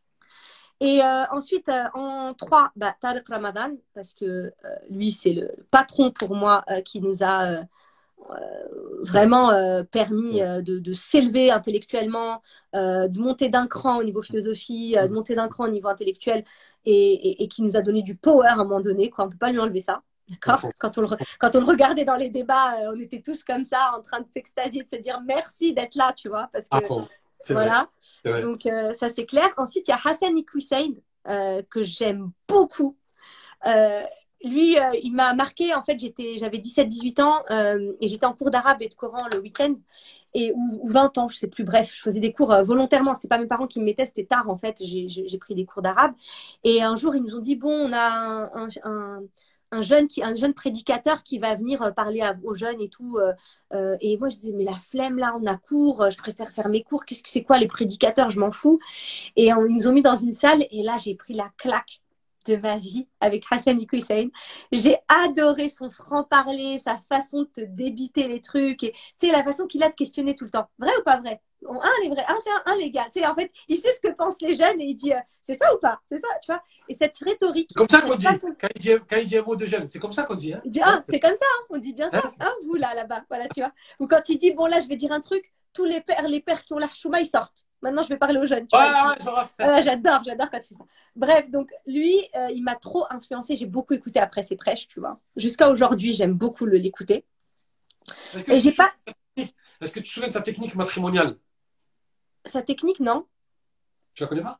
Non. une fois, un jour, il a dit dans une conférence, j'ai dit, purée, mais tu devrais le mettre en place. Il a dit, j'en ai, écoute bien, c'est rapide. Hein. Il a dit, j'en ai marre, j'en ai marre, euh, la problématique du mariage, on n'arrive pas à marier nos jeunes, etc., etc., etc. Il a dit, regardez ce qu'on va faire vous venez que les célibataires dans une de mes conférences. On ne parle pas de mariage. Je parle d'autre chose. Les frères qui ne sont pas mariés, avec... non, pardon, vous n'êtes pas que les célibataires, vous venez. Les frères qui ne sont pas mariés, vous mettez un drapeau bleu et les sœurs, vous mettez un petit drapeau rose. Et pendant la conférence, vous regardez. C'est laquelle qui me plaît, c'est laquelle qui me plaît. Après, vous vous direz vers la mosquée et vous dites, elle, elle m'a plu, elle, elle m'a plu, elle m'a plu. Comme ça, on perturbe personne, pas d'embrouille, pas de discussion, pas de dragage, pas de. Et une fois, il a dit ça. J'ai dit, c'est. Il y a un moment. Ouais, machallah. Ouais, ouais, j'aime beaucoup, j'aime beaucoup cette, cette, personne. Euh, en 5, j'ai pas, j'ai mis personne en fait. Euh, j'ai pas trouvé. Il y a quelqu'un que j'aime bien, c'est Bajrafil, mais je le connais pas beaucoup, beaucoup. C'est-à-dire, je, quand je l'écoute, j'aime beaucoup, mais euh, j'ai pas plus que ça, tu vois, euh, pousser le, la réflexion.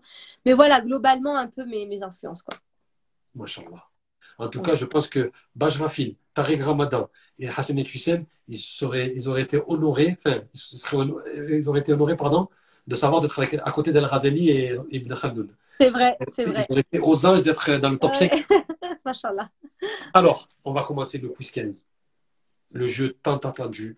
On va faire une note ludique. Un quiz 15, c'est quoi? Je te pose deux. Enfin, je te pose une question avec deux solutions.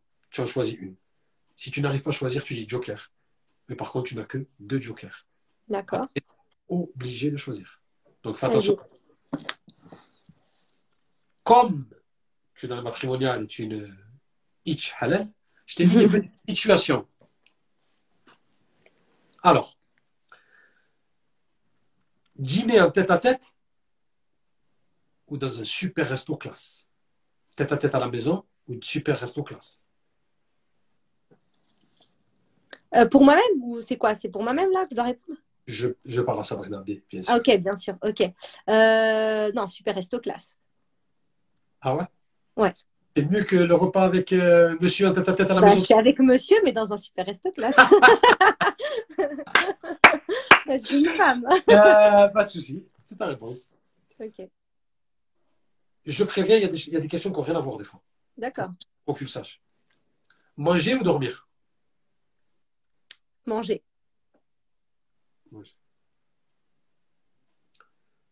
Voyage de noces. À Las Vegas, toi, Marilyn Monroe, lui a un Elvis Ou plutôt Tanzanie, safari, pleine à perte de vue Tanzanie direct. Tanzanie, direct. Ah ouais. Non, ça te. Marilyn Monroe, Elvis, là, ça te. Non, Non, non, archi pas. Ça ça m'a pas branché là. D'accord. Respect ou loyauté?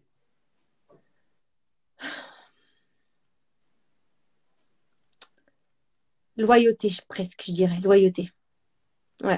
Pourquoi? Parce que c'est vraiment une valeur forte chez moi. J'ai vraiment, je suis hyper loyale, même avec mes, mes prestataires, mes trucs. Je, je, je- voilà, c'est important pour moi. Plage ou montagne? Plage.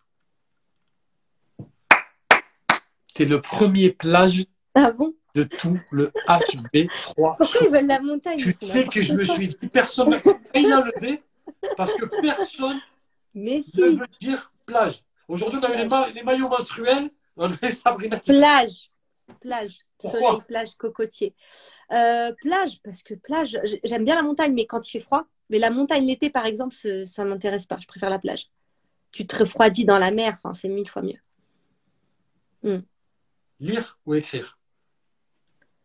Euh, Lire, lire, lire. Lire. Je préfère lire. Ouais. Cinéma ou musée? Cinéma. Cinéma. Mm. Parler ou écouter? Ça se fait pas, hein, mais parler. C'est-à-dire que c'est plus, c'est, c'est plus stylé de dire écouter, genre je suis à l'écoute, mais j'aime trop parler. Parler. Non, la réponse, hein. toute franchise. parler. Toute franchise, parler. Là, tu te mets dans la peau d'une personne qui n'est pas mariée. D'accord? Pas marié, ok. n'est pas mariée. Mm. Tu l'as déjà vécu, donc tu sais ce que c'est. Ouais. Pas mariée. Ton homme veut te faire la proposition avec la belle bague. Tu préfères qu'il te le fasse le jour de la Saint-Valentin ou le jour de l'Aïd? Bah, le jour de l'Aïd, Saint-Valentin, je m'en tape, mais de ouf. D'accord. Ça m'énerve, la Saint-Valentin. Matrimoniale, elle ne veut pas entendre parler de Saint-Valentin. Non, franchement, l'Aïd, c'est trop Le meilleur. bien. Bah oui. Ah oui, oui. L'Aïd, c'est le meilleur moment pour aller te présenter la Ouais, c'est une très belle idée, ça. Tu donnes une idée à tous ceux qui, sont, qui vont faire leur demande, là, à la fin du ramadan. Pas mal, le jour de l'Aïd, elle s'y attend pas. Ouais. Elle elle est là, l'euphorie, oh, c'est fini le ramadan, boum, proposition. Ah ouais. Et encore mieux, tu vas visiter sa famille avec la bague le jour de l'Aïd. Tu te présentes waouh, waouh, direct. Waouh. On leur donne des idées. hein, Ouais, c'est très, très bien. Ville ou campagne? Ville, ville. Sans hésiter. Ville. Ouais, les gens, ils veulent la campagne, tout ça. Moi, je suis une citadine. Vraiment, je je comprends même pas comment on peut vivre à la campagne. Moi, je dire. comprends pas comment on fait pour vivre dans la ville. Eh ouais. Subhanallah, tu vois. Deux mots différents. Ouais. L'amour ou la passion? Ah, l'amour, l'amour. Parce qu'on utilise souvent le terme passion, mais il est, il c'est pas, c'est pas bon. La passion, elle dure pas. Et, et l'amour, ça se construit. Donc, c'est beaucoup plus stable. Moi, je suis quelqu'un de.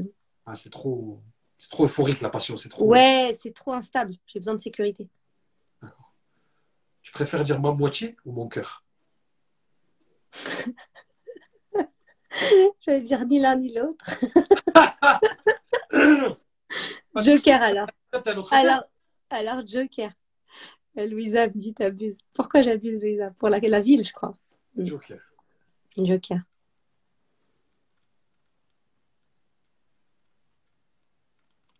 J'ai peur, Kim. Kardashian ou Kim James Kardashian ou Diams. Ah, Diams. Ah, Ah. Diams. James. Évidemment. D'accord. Ah oui. Té- Télé-réalité ou faire le ménage C'est-à-dire, je regarde la télé-réalité ou je fais le ménage. C'est quoi le mieux? Qu'est-ce que tu préfères? Bah, télé-réalité. Hein. Qui aime faire le ménage?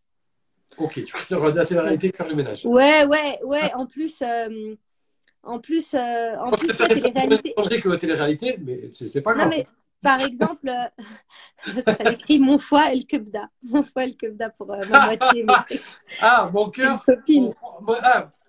Ah, Mon foie El Kebda. Euh, non, euh, pour le, qu'est-ce qu'on disait, télé-réalité, moi j'aime bien, par exemple, Marié au premier regard et tout. Il y a des télé-réalités que j'aime bien, tu vois. Ah, tu vois les trucs là, qui veut être mon associé là. Les... Enfin, il y, a- il y a des trucs que je regarde en fait.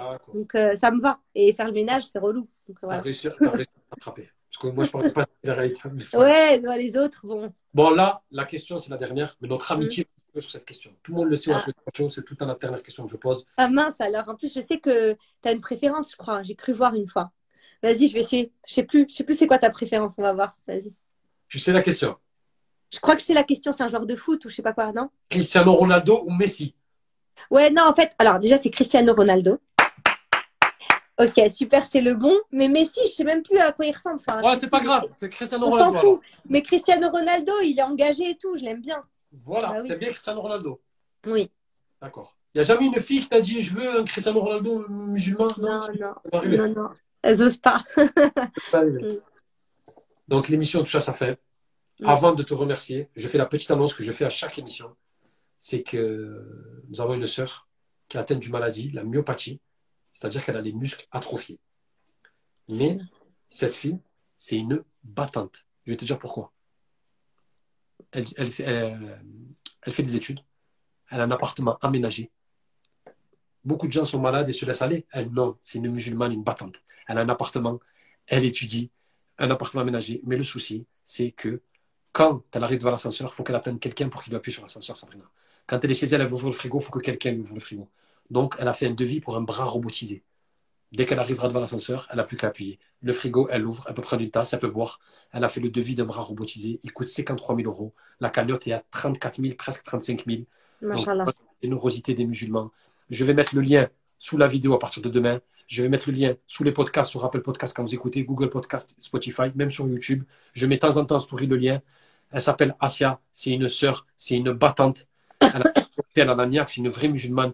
Et il faut qu'on l'aide. Et n'oubliez pas qu'aucune au monde n'a réduit une richesse. Et souvenez-vous d'une chose, c'est que c'est elle qui nous aide, c'est pas nous qu'on l'aide. Je vais vous expliquer pourquoi. Vous, vous allez l'aider pour un truc mondain, un bras robotisé sur Terre. Mais il va lui servir à quoi là-haut? Rien. Par contre, nous, les sous qu'on va donner, on va les retrouver là-haut. C'est nous les gagnants. Ce sont nous les gagnants. On croit qu'on oh, on l'a aidé. T'as rien aidé. Tu t'es aidé à toi. Tu t'es aidé à toi. Il faut surtout pas l'oublier et on l'oublie Mm. pas. En tout cas, Sabrina, ça a été un immense plaisir. Je me suis régalé. Merci. Plaisir partagé. Franchement, c'était très sympa. C'est rare euh, d'avoir euh, ce, ce type de, de discussion. C'est sympa. C'était vraiment agréable et c'est- j'ai appris Mm. beaucoup de choses et tu m'as même motivé à moi et je, je pense que tu as motivé beaucoup de gens sur YouTube. Parce que je connais beaucoup de gens qui ont les réseaux sociaux, ils attendent le HB3 sur YouTube. Le samedi, dimanche, ils me disent Ah, c'est vrai. Ouais, parce qu'ils n'aiment pas, les réseaux, ils me disent, ils me disent le dimanche, on attend le HB3 show. Donc ils vont, ils vont se régaler pour te découvrir. Et tout ce que tu as dit, c'était super inspirant, tu as un super parcours, tu es une patente. Et ça a été vraiment un honneur et un plaisir, sincèrement, sincèrement, de te recevoir. Vraiment, moi aussi. Merci d'avoir accepté l'émission et d'être resté Bah, au pendant Ramadan. Et bravo, et bravo à toi, franchement, pour cette idée que tu as pu aussi mettre en place euh, du début à la fin. Parce que moi, je sais que tu m'avais contacté il y a quelques temps déjà, hein, où Mm. tu avais cette idée en tête, mais ça n'avait pas démarré. Tu as dit, j'ai- ouvert cette chaîne et je vais interviewer des personnes euh, qui, qui, voilà, qui avancent dans la communauté et je veux inspirer les gens et tout. Donc, tu avais ton projet en tête et tu n'as pas lâché l'affaire, tu as été au bout, tu as mené le truc au bout. J'ai vu que tu as interviewé pas mal de personnes, euh, que en plus, c'est vraiment des. L'angle que tu attaques, en fait, ton, ton show, bah, on apprend des choses qu'on voit nulle part ailleurs sur les réseaux. Euh, donc, on a beau les suivre pendant. euh, tu vois, moi, là, je t'ai livré des choses que j'ai dit à nulle part ailleurs, en fait. Merci. Donc, euh, et parce que c'est c'est grâce à toi, c'est parce que tu sais poser les bonnes questions et as cette intelligence et tout, et cette façon de, de, mener ton interview qui est vraiment bien. Et je te félicite vraiment et je t'encourage à, à, continuer à poursuivre. Et bon. Inch'Allah qu'on retrouve le HB3 Show euh, sur une grande chaîne télévisée bientôt. Et, là, je suis honoré. Le, le, but du HB3 Show, c'est que ça soit un plateau comme les podcasting avec les casques, les micros, les caméras. Rien n'est. Tant que l'image Tant que tu as l'image et l'intention, Inch'Allah, ça va venir. Allah il sera avec toi. Et là, on et là, là, tu seras toujours, en tout cas, tu seras toujours la bienvenue avec ta bonne humeur, ta bienveillance, ta gentillesse, ta niaque. Et je sais que tu inspireras beaucoup de monde. Et qu'Allah te protège, qu'Allah te facilite toi et toute ta famille. Et merci beaucoup. Merci, merci. beaucoup. Merci, merci, tout le monde. Merci à vous tous d'avoir suivi. Tout le monde, merci d'être resté aussi tard. C'est la fin du HP3 Show, l'épisode 29. À la semaine prochaine pour l'épisode 30. N'abusez pas sur les pâtisseries ce soir. Et on se dit à la semaine prochaine, Inch'Allah. Salam alaikum. Salam, merci beaucoup.